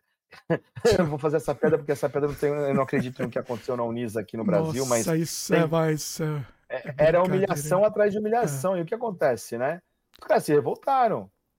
E tem uma coisa que ninguém fala da história que é fantástico. O João Cândido, ele foi fazer uma missão no, quer dizer, ele era marinheiro. Ele estava numa missão em que o Brasil foi fazer é, exercícios de guerra com a marinha é, russa. Ele teve contato com os caras do encoraçado Potemkin de verdade, os caras que resolveram se revoltar contra o czar russo, né? Então assim, a inspiração dele era o que os marinheiros russos fizeram na Rússia czarista. Por isso que ele se, se né, acho que vai dar certo. Deu certo. O presidente era o Hermes da Fonseca, sobrinho neto do Deodoro da Fonseca talvez nosso primeiro, o nosso primeiro presidente horroroso. Ele, fez, ele foi eleito com a política das salvações. Ele só salvou, né? Ele não salvou ninguém com essa política. Só Mas antes o governo. É. é, e assim, não, a gente concorda, ó, a gente vai assinar aqui um perdão, nós vamos melhorar a comida, melhorar o salário, ninguém mais vai ser castigado. A, a ah. tropa se rendeu. Ele mandou Ai. prender todo mundo, botou a ah. galera em navio, metade, condenou a galera a, aos trabalhos forçados no Acre, mandou os caras lá para o Amazonas para trabalhar no meio da mata forçado. Metade foi jogada viva no mar para morrer. Olha. E as lideranças foram colocadas numa prisão que fica na Ilha das Cobras, aqui no litoral de São Paulo, que é aquela ilha que só tem cobra muito, muito venenosa. E foi assim: 40 pessoas colocadas numa sala que cabiam 10, logo depois que eles pintaram a sala inteira com cal virgem. Só o Cândido sai vivo lá de dentro. Que loucura. Então, ele, ele, perdeu, ele perdeu a patente, ele foi considerado louco, foi internado no sanatório, é, passou, terminou a vida dele trabalhando como pescador. Ele, ele, só foi redimido a memória dele quando o Luiz Inácio Lula da Silva é, restaurou a patente dele e mandou construir um memorial na frente da base da Marinha. Os, os caras da Marinha detestam isso, porque mostra o que foi que eles, a traição cometida por eles contra o Cândido. Então, assim, é, é uma, é uma das histórias mais. Teve uma escola de samba que venceu, né, com um tema do Almirante Negro, né, porque foi uma, um resgate da história desse homem que morreu porque queria que as pessoas tivessem comida melhor e parassem de apanhar com chicotada. E, e, assim, a história da República é a história dessas traições. E tem a revolta da, da Covid, né? a, revolta, a revolta da vacina. Não fica só de revolta aqui. Conta a revolta da vacina ela é fantástica. Rio de Janeiro, hum. cidade moderna, república, vai virar uma, uma, a capital do século XX. Vamos urbanizar a cidade. A cidade vai virar um cartão postal pique Paris. Só que o Rio de Janeiro é aquela cidade da época do Dom João VI, escura, suja, é, rua estreita, sem estrutura nem nada. Pereira Passos, prefeito da cidade, faz o quê? Nós vamos desapropriar todos os cortiços do centro do Rio de Janeiro, por abaixo todos os cortiços e construir avenidas, passos, praças e prédios. Olha. O que, que acontece? A galera que morava no cortiço foi expulsa. Surgem os primeiros morros de favela do Rio de Janeiro nessa época. Quer dizer, ah. já existia um morro ali do, do, dos caras que foram veteranos de Canudos, que construíram um morro no Rio de Janeiro, e aí os morros se multiplicaram porque não tinha para onde ir. Né? Simplesmente, olha, você mora aqui há 40 anos, o, o seu barraco vai ser, o seu cortiço vai ser afundado. E começaram a construir. Só que falta de infraestrutura, infestação de rato, né? leptospirose. Você tinha um saneamento básico que existia, varíola, tinha febre amarela, tinha tudo quanto é doença possível e imaginável né, no Rio de Janeiro. E aí o que acontece? Uma das primeiras medidas para saneamento foi: nós vamos pagar por rato que for capturado e entregue para o governo. Os caras começaram a criar rato em casa. Ah, não deu certo. genial. É o, gênio. o brasileiro é genial. Gente, genial, brasileiro. Aí, outra, aí vem outra coisa: fumacê. Carrocinhas puxadas, né? Queros, era querosene misturado com veneno, pique de tefon. Né? Quando a gente era pequeno, as crianças pegavam piolho, a avó vinha, passava de tefon na cabeça e punha saco plástico para matar os piolhos e matar a criança junto. Né? Você imagina carroças passando na rua, soltando querosene com veneno para acabar com os mosquitos da febre amarela. O Aedes aegypti já era um jovem empreendedor nessa época. Isso, é, é, era, só, era, só, era só febre amarela, agora é dengue, chikungunya, zika, tudo que pode, né? Agora ele é empreendedor. Mas na época era só febre amarela. O que, que acontece? Né? A galera odiava esse pessoal. E a gente tinha uma pessoa no governo do Rio de Janeiro que era fantástico, um cara chamado Oswaldo Cruz. O cara era maravilhoso. Ah. Vacinas, né? Vamos trazer as vacinas, vamos criar as vacinas para acabar com as doenças. O cara é maravilhoso. Só que assim, a gente vai ter que vacinar a população, né? A galera tá morrendo, temos. Como que a gente vai fazer? Ah, vamos vacinar. E se o pessoal não quiser vacinar? Vacina na porrada. Agulha desse tamanho, cadê agulha desse tamanho, de vidro, aquela agulha maior que é seringa de vidro. As uhum. pessoas que se recusassem a ser vacinadas podiam ser é, seguradas pela polícia. Então, o agente de saúde ia para o Rio de Janeiro, o material dele e um policial junto. Os caras abriam a porta se a população não abrisse, invadiam as casas e vacinavam na porrada. E aí. Ah. Ideia boa, execução horrorosa. Né? Sim. E é lógico, exatamente. a oposição do governo falou assim: não, as vacinas vão matar as pessoas. As vacinas, as vacinas estão sendo dadas à população porque a popula eles querem matar a população. Começou não, para todo mundo virar jacaré. A vacina era. já era. Começou a campanha de jacaré. informação. É... E todo mundo assim: como assim? Esse, esses caras não vão entrar na minha casa e aplicar uma vacina na minha mulher. Né? Aí o moralismo tomou conta das pessoas. Ah. O governo estava errado, a aplicação estava errada. A forma, a né? A forma estava errada, é. A galera da fake news foi com força. Nossa. Uma deu, deu motivo, de... né? Deu motivo, pessoal. É. O que, que o povo fez? Foi pra rua, barricada, tacaram, tacaram pedra na vitrine do, do Itaú, né? Queimaram três, quatro SUVs na, na, na Faria Lima ali. O pessoal ficou pistolado, foi pra rua. Chamaram o exército, abriram fogo contra a população, as barricadas foram desfeitas, morreu uma pá de gente, acabou a revolta da vacina. Eita. A revolta da vacina é isso. É uma semana de dedo no olho e gritaria no Rio de Janeiro, porque as pessoas não queriam ser vacinadas à força e todo mundo achava que a vacina ia te tornar impotente, ou ia te matar, ou ia te tornar estéreo. Ou jacaré, né? Jacaré, não esqueça o jacaré. Só, só, não tinha, só não tinham lá os microchips chineses. Chip, é chip chinês e ET é. também, sangue de ET também.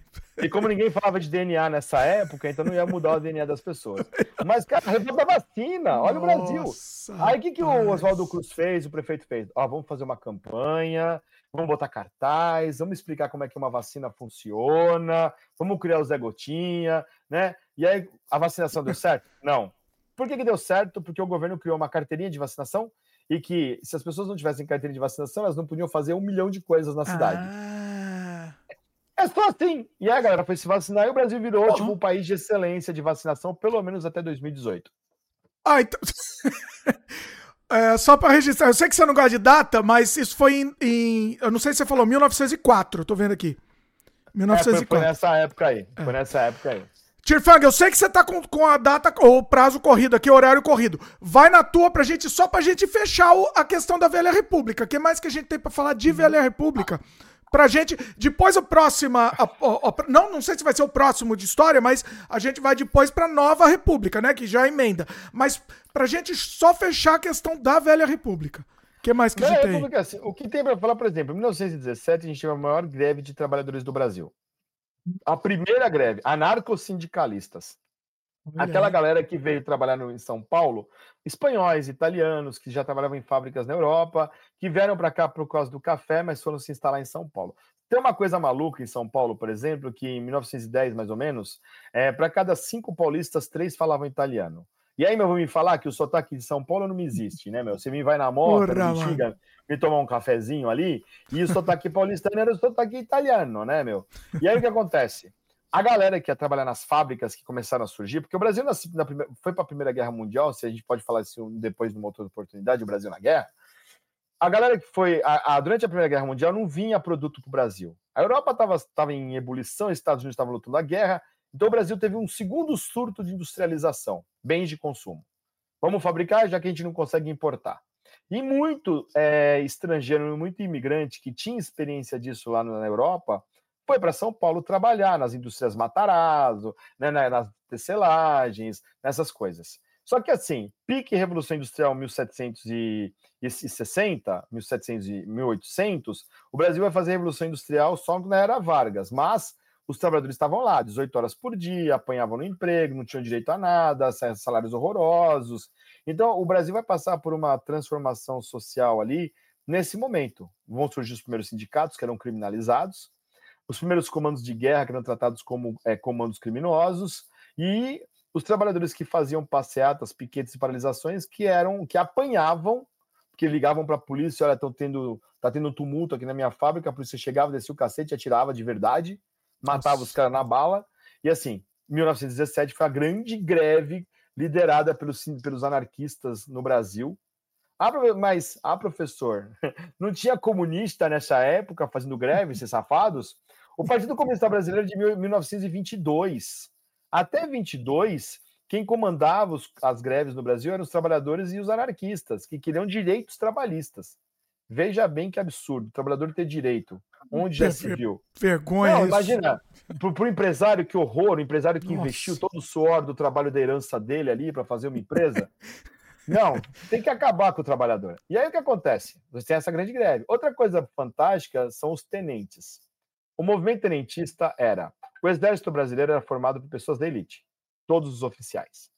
Só que depois que a República é proclamada, você vai começar a ter um, uma formação de uma nova, é, um novo, novos oficiais, os tenentes. A galera que vem da cidade, do centro urbano, a galera que é filha de comerciante, de profissional liberal, e que tem a ideia de que o Brasil precisa ser modernizado porque tudo funciona ao redor do agro. A gente precisa mudar a estrutura política do Brasil. Os caras defendiam voto, os caras defendiam é, urbanização, os caras defendiam modernização do país. Um absurdo para um país moderno e rural como o Brasil era. E aí esses caras vão se organizar nos quartéis, porque né, abaixo do tenente está ali o, o sargento, o cabo, o raso. Então eles vão começar a insuflar essas tropas, a tropa nova contra a estrutura do poder oligárquico no Brasil, dos fazendeiros. Oligarquia é uma palavra muito chique. Dos fazendeiros. E aí, assim, o que a gente quer fazer? A gente quer tomar o poder. Só que a galera não concordava com isso. Então, é, você vai ter aqui em São Paulo, no Rio Grande do Sul, duas revoluções que vão acontecer para tentar derrubar o governo das oligarquias. São Paulo vai passar por uma guerra civil. As tropas brasileiras vão invadir São Paulo, vão cercar São Paulo, vão bombardear o centro de São Paulo. Né? Você vai ter uma, uma revolução acontecendo em Porto Alegre. Por quê? Porque esses tenentes queriam mudar a estrutura do poder, até que surge o Cavaleiro da Luz, né? Prestes Maia, o cara que era tenente que vai comandar uma tropa pelo Brasil inteiro. A coluna, a coluna Prestes, eh, os caras vão dar 9 mil quilômetros no interior do Brasil, fugindo das tropas do governo, para denunciar a miséria, o desmando, a corrupção. Não são pegos pelas tropas do governo, porque além das tropas, eles contrataram jagunços, contrataram, é, como que fala, cangaceiros, e os caras não foram pegos, até que a, a tropa se dispersou na Bolívia e o Prestes vai para a União Soviética né, aprender a ser comunista lá. Só que o Brasil tem essa questão dos, dos, dos tenentes, uma juventude ligada às Forças Armadas que queria uma mudança na estrutura de poder do país. E é essa juventude tenentista que vai tomar o poder em 1930 e colocar fim à República Velha. Né? O último, o, Brasil, a República Velha acaba praticamente em 29 com a crise, do, a crise econômica mundial. Né? O Brasil, 70% do Brasil é exportação era café, crise mundial lá em Nova York, bolsa de valores quebra, né? ninguém mais compra café do Brasil. E aí o que, que você faz? A economia vai para a ruína, né? Porque no Brasil tinha uma coisa fantástica chamada Convênio de Taubaté. Foi criado um conselho né, político em Taubaté, onde eles, eles aprovaram que o presidente comprasse o excedente da produção de café. Então os fazendeiros plantavam café, o preço caía, o governo ia lá comprava café, o preço subia, eles enchiam as burras de dinheiro, e aí o governo venderia o café comprado. O governo nunca vendeu esse café, o governo fez até empréstimo com a Inglaterra e com os Estados Unidos para ter dinheiro para comprar café. Que isso? Essa era a estrutura de poder político do agronegócio no Brasil da época da República Velha. O governo bancava a riqueza dos fazendeiros. Era, era basicamente isso. Aí, o que Mesmo, ainda bem que é só naquela, naquele tempo, ainda bem. Imagina, você não tem ninguém. Hoje em hoje... dia é tudo, então... é tudo pop. Então... É, o agroalimento Brasil. Eita. É, bom, voltando. E aí o que acontece? Né? É, crise de 29, economia mundial, a, a, crise do capitalismo, né? Imagina só você ter que fiscalizar a bolsa de valores para saber se as empresas são saudáveis. Isso é Imagina, coisa de comunista, né? Nova York. Imagina, que absurdo. A, só que a crise atingiu o Brasil, lógico, porque ninguém mais vai comprar café, é supérfluo. Café é uma bobagem. Só que a economia brasileira era pautada no café. E aí você vai ter um presidente, que era o Washington Luiz, que vai fazer campanha para um paulista. O Washington Luiz era paulista, ele vai fazer campanha para o Júlio Prestes, que era paulista também. É aí que a República se rompe. O café com leite vai Minas Gerais para um lado, São Paulo para o outro. Minas se alia ao Rio Grande do Sul e a Paraíba para concorrer à eleição presidencial. Mas era a mesma estrutura de eleição fraudada. O, o Júlio Prestes vence a eleição e derrota um cara que é, é um novinho ali que vem do Rio Grande do Sul, chamado Getúlio Vargas. Ah, ele. Getúlio Vargas é, é derrotado nas urnas. Só que a eleição acontece em novembro, né? É, ele tomaria posse no ano seguinte. Os caras vão derrubar o, o Washington Luiz, vão tomar o poder, uma junta militar de, de uma tropa que veio do Rio Grande do Sul, de Minas Gerais e do Nordeste, vão invadir o Rio de Janeiro, vão depor o Washington Luiz e vão expulsar do Brasil o Júlio Prestes.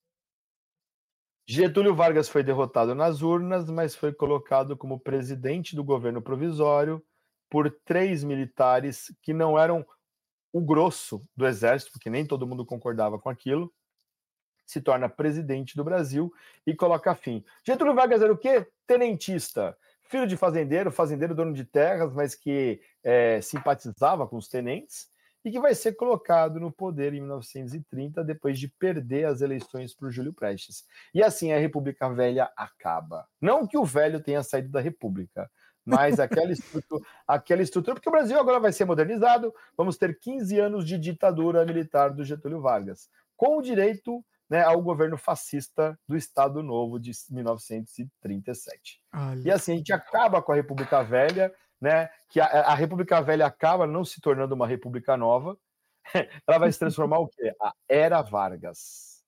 Getúlio se Vargas... chama de era Vargas, não se chama, chama de é uma, é uma ditadura esse, esse ele né, a, a, era uma ditadura e depois virou a República Nova. Não, com Vargas não, ainda, não foi? Peraí, não, não, tô, assim, a era é... Vargas é tudo até a morte dele é a era Vargas. Não, ah. a era Vargas é de 30 a 45. Ah, tá, tá.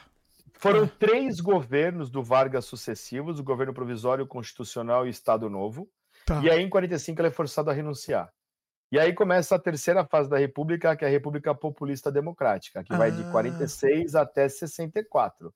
Tá. Eleições livres, Dutra, Vargas volta nos braços do povo, né? Sim. Juscelino Kubitschek, o presidente Bossa Nova, Jânio Quadros, aquele, aquela criatura indefectível, João Goulart e o golpe militar de 64. E aí vem o, os militares, né? A República Sim. vai de 64 a 85 com a ditadura militar, e de 85 até hoje, teoricamente, a redemocratização ou nova república. teoricamente, estamos numa democracia. Não, é aquela história, né? Eu, eu, espero que em algum momento alguém pegue os livros de história e faça uma revisão, que a gente tenha um período é, transitório, que foi de 2014 até 2022, o período em que o Brasil foi governado por forças do caos, o Império chegou ao poder, mas os Aliança Rebelde derrubou eles de lá. Bom, é, o, a próxima, quando a gente voltar na, no, na questão do, do, Brasil, da história do Brasil, a gente vai seguir a, a da, na era Vargas, a partir da era Vargas, certo? É, esse vai ser polêmico, porque esse vai ser Vargas, Vargas é. é assim, ou você ama ou você odeia Vargas. Não existe, não existe um, um, contraponto. E você pode amar e odiar Vargas ao mesmo tempo, ao mesmo por tempo. mais polêmico que isso seja. Porque, Olha. cara, foi uma ditadura. A, a, a, repressão política, em alguns determinados momentos, foi pior do que 67, 68. A censura ela era mais arbitrária. Né?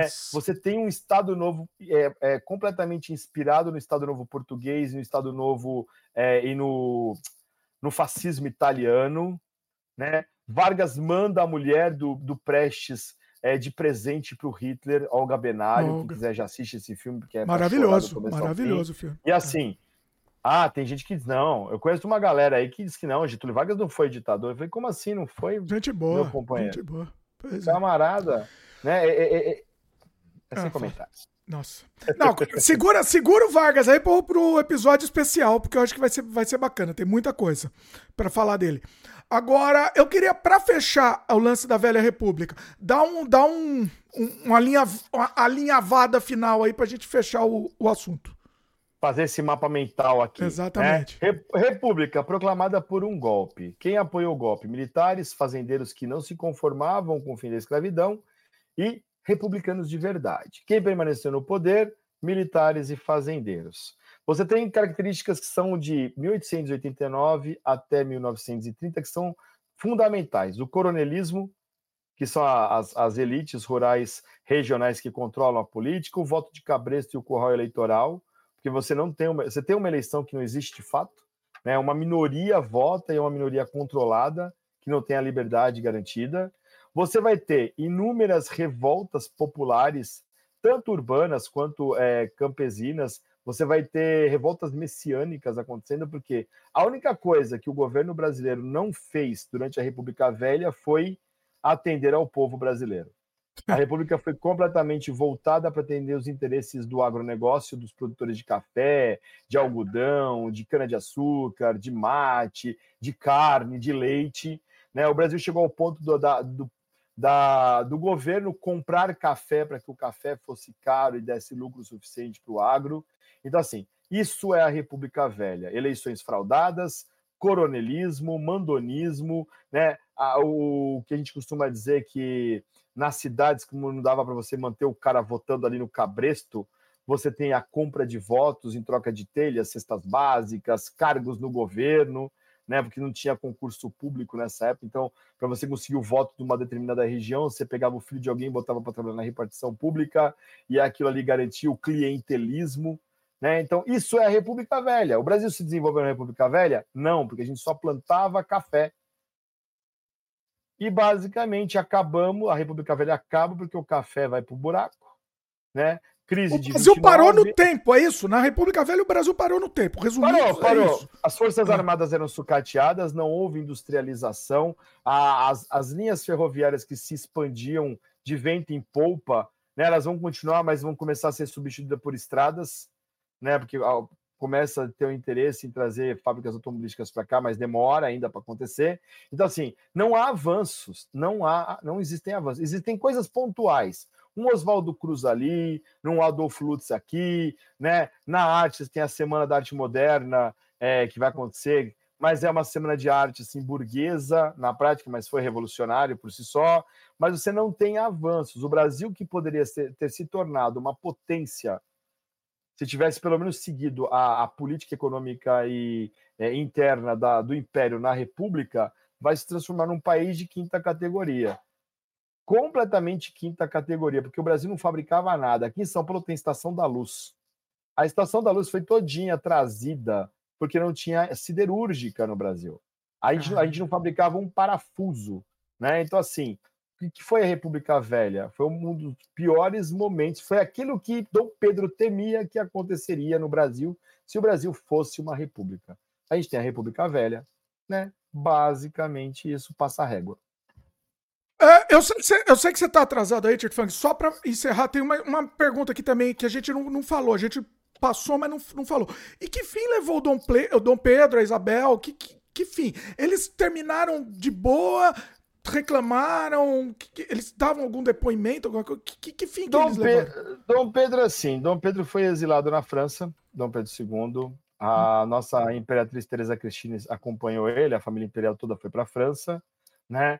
É, ele vai morrer com a saúde ligeiramente debilitada, né? É, já numa condição, não vou dizer de, não, não dá para dizer que eles passavam necessidade, porque não passavam, né? Embora ele tenha recusado o soldo oferecido pela República para manter a família, isso é Olha, uma coisa louvável. Ele falou: eu tenho dinheiro suficiente para me manter até o final da vida. E ele vai morrer, morrer na França. Só que a morte dele é uma coisa que é espetacular. Quando Dom Pedro II morre, ele vai ser enterrado com pompas e circunstâncias de chefe de Estado. Porque ele era admirado por todo mundo. Tem histórias de Dom Pedro que são fabulosas. Ele trocava cartas com Freud, né? ele conversava com todo mundo. Ele era um, um, um homem à frente do seu tempo. Só que ele vai ser enterrado com circunstâncias de chefe de Estado, com cortejo e tudo mais na França, e, e o Brasil não manda representações oficiais porque tem medo que isso estimule um retorno à monarquia no país. olha aí. Eita, nós. Ei, Brasil. E aí, É. e aí assim, né, a Teresa Cristina, eles têm, eles têm, é, a princesa Isabel vai ter um filho, né, esse filho vai renunciar ao, ao direito ao trono porque ele se apaixona por uma plebeia e a lei brasileira da monarquia não permitia que se casassem com plebe, plebeus, então ele abre mão da sucessão. Ah, Eles, ele ainda teria direito, então. Ainda É, teria. se, se fosse uma monarquia. É É. fictício falar que o Brasil tem uma família real. Tem pessoas que faziam parte, são descendentes da família real. Só que, por exemplo, aqui no Brasil a galera acha que não, que existe família real de verdade, né? Que não serve para nada, só serve para gastar dinheiro e recolher laudênio de Petrópolis. É, É, ser sustentado pelo laudênio de Petrópolis. Mas o que acontece? Aí o que acontece? Esse, esse ramo da princesa Isabel era o ramo de Petrópolis, que é o ramo que perde direito à sucessão real. E aí a irmã dela, né, tem filhos e são os filhos da- do ramo de Vassouras, que é essa divisão da monarquia brasileira, que passam a ter direito à sucessão. Hoje, quem seria, por exemplo, o chefe da Casa Imperial Brasileira é Dom Bertrand, né? Porque Dom Luiz Felipe morreu recentemente, Dom Bertrand assumiu a sucessão. Existe uma linhagem que vai até acho que sexta geração de descendentes do trono, que é essa galera que acha que pode um dia voltar ao governo do Brasil. Tanto é que a gente tem um deputado federal que foi eleito se dizendo príncipe, só que ele é do ramo da família que não tem direito à sucessão imperial. Mas deixa o cara lá ser feliz, né? É, é desses aí que, que é contra tudo e todos e acha que Deus vult, né? Então é basicamente É, isso. o- da família brasileira, cidadão de bem aí, da família brasileira. Cidadão de bem. Gravatinha nele, tio Frank, gravatinha. Eu posso fazer uma manifestação é, de cunho aqui necessário? É, eu sei que vocês estão assistindo, a gente está falando de, de império, falando de república, mas, Ah. gente, assim, toda forma de amor é válida. E essa semana tentaram aprovar numa comissão do Congresso brasileiro o fim da união estável homoafetiva, do casamento homoafetivo. Eu só queria lembrar que o Brasil foi um país que, apesar de todas as turbulências e, e, e questões confusas da política, quando foi fundada uma república, criou-se um Estado laico. O Estado laico presume que a religião não interfere na política, ou não deveria interferir, mas garante que haja diversidade e liberdade. Quando você fala de casamento homoafetivo, você não está falando de obrigar as igrejas a receberem pessoas do mesmo sexo para se casarem dentro dos seus templos, mas apenas de um documento legal que é expedido por um cartório dizendo essa pessoa tem direito a estar no plano de saúde do companheiro ou companheira, essa pessoa tem direito a herdar a herança daquilo que, do patrimônio que eles construíram juntos ao longo da vida, essa pessoa tem direito de ir na escola dos filhos poder assistir uma reunião de pais, né? Porque simplesmente isso é uma família Família não tem um modelo é, fechado. Família é aquele grupo de pessoas que te, que te mantém é, saudável, protegido e se sentindo bem. Para você que acha que esse não é um modelo de família, gente, é, é absurdo você imaginar que em 2023, depois de 12 anos em que o direito da, da, da união estável afetiva foi aprovado pelo STF, porque os políticos no Brasil não têm coragem de se manifestar, é, e decidir assuntos polêmicos que têm medo de perder voto. Essas são mais de 100 mil famílias no Brasil que estão com seu direito é, de existir ameaçados. E eu falo, eu peço licença para todo mundo que está sendo falado sobre esse assunto, porque assim, hoje pode se proibir a união afetiva, amanhã pode se proibir a adoção é, com pais do mesmo sexo. Depois de amanhã pode se condenar a, o LGBT no Brasil e criar e proibir e criminalizar mais um pouco, a gente pode ver execuções públicas da população LGBT, que no Brasil já sofre violência. Né? A população trans e travesti que mais morre no mundo é brasileira. Não é no Irã, não é na Arábia Saudita, não é no Iraque, é aqui no Brasil. Onde as mulheres não podem sair sozinhas na rua, porque, ah, mulher não pode sair sozinha na rua no Afeganistão, não, no Brasil também não. Porque o Brasil é o segundo país mais violento e perigoso para mulheres do mundo. Então, que família é essa? Né? Que, que, que, direito a gente tem de dizer como uma família se configura? Se isso é só um Estado civil para garantir direitos e não impor é, vontades de um grupo. É isso aí. Assina embaixo. Assino, assino. É a Inquisição voltando, né? Independente de governo, independente de qualquer coisa, é isso. O Brasil é, é assim, é, é a Inquisição.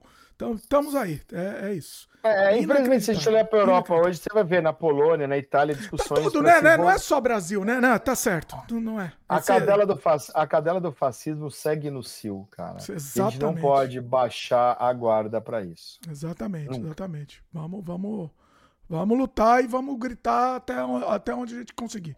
É isso, essa é a ideia. É, é isso aí. E, assim, ah, fala, desculpa. Ah, não, é porque, não, assim, não é porque a, a minha família não é homoafetiva que eu não vou me comover com os direitos de família, porque família é isso, família é amor, família é proteção, família é garantir que a pessoa se sinta bem.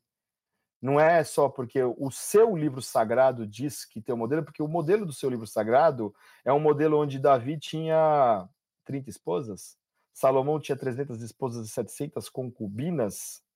É esse o modelo de família, então? Já que a gente quer citar texto sagrado? Tem a citação do, do Martin, eu não sei falar o nome dele, Niemöller, né?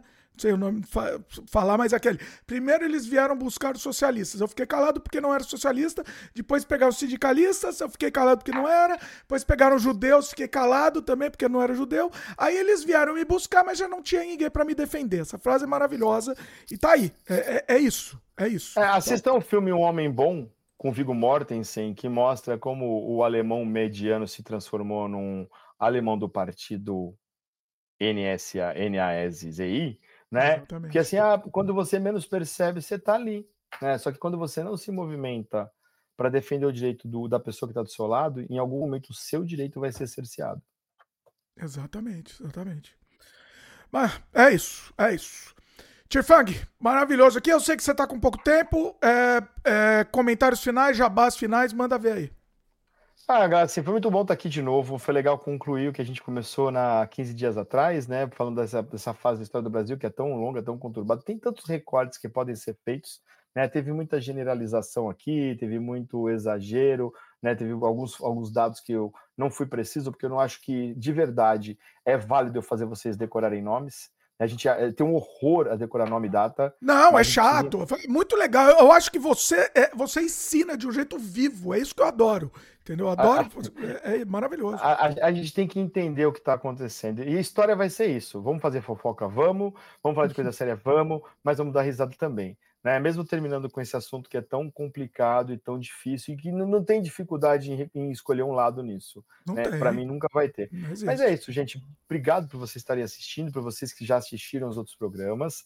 Né? A gente espera ver vocês comentando, fazendo perguntas, interagindo aqui ao vivo. E, como eu disse, 7 de outubro, dia do orgulho pagão. Né, os pagãos existem, a gente pode até falar disso numa outra oportunidade, né? E essa celebração aqui é a 22 edição. Vamos ter palestras de grupos de paganismo diferente, budistas, afro-brasileiros, druidas, religiosidades nórdicas, bruxaria, vai ter música, vai ter dança, vai ter artesanato. É um dia para passar com a família. E se você não for pagão, cara, vai lá conhecer, vai passar o dia. Ninguém vai tentar te converter, ninguém vai tentar mudar a sua ideia. A gente só quer dizer que a gente está aqui, que nós temos direitos e que somos iguais a vocês. E é isso. Muito bom. E tem o seu podcast também, né? Três vezes mais.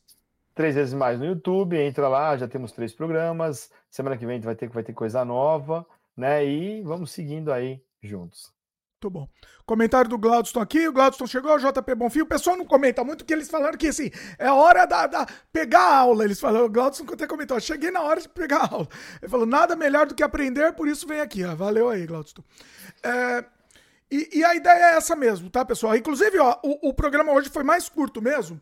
E esse, essa série História, o legal dela é que ela tem essa cauda longa. O pessoal não necessariamente ao vivo, é, ela tem, tem vai pega muita audiência ao vivo, mas ele tá sendo muito bem, viu, Tifan? Inclusive, eu queria até te falar, tá, tá saindo muito bem no, no gravado mesmo. O pessoal vem depois para assistir mesmo e, e, e, tá indo muito bem, viu? Tá indo muito, muito bem. O pessoal ah, tá, é, tem gostado bastante. Isso para mim é sensacional, porque, cara, é uma coisa que eu faço porque eu gosto, né? 22 anos aqui na Lida, mas toda vez que eu vou começar um vídeo aqui, eu vou começar uma aula no começo do ano, eu tenho frio na barriga. Enquanto eu tiver frio na barriga, isso tá valendo alguma coisa.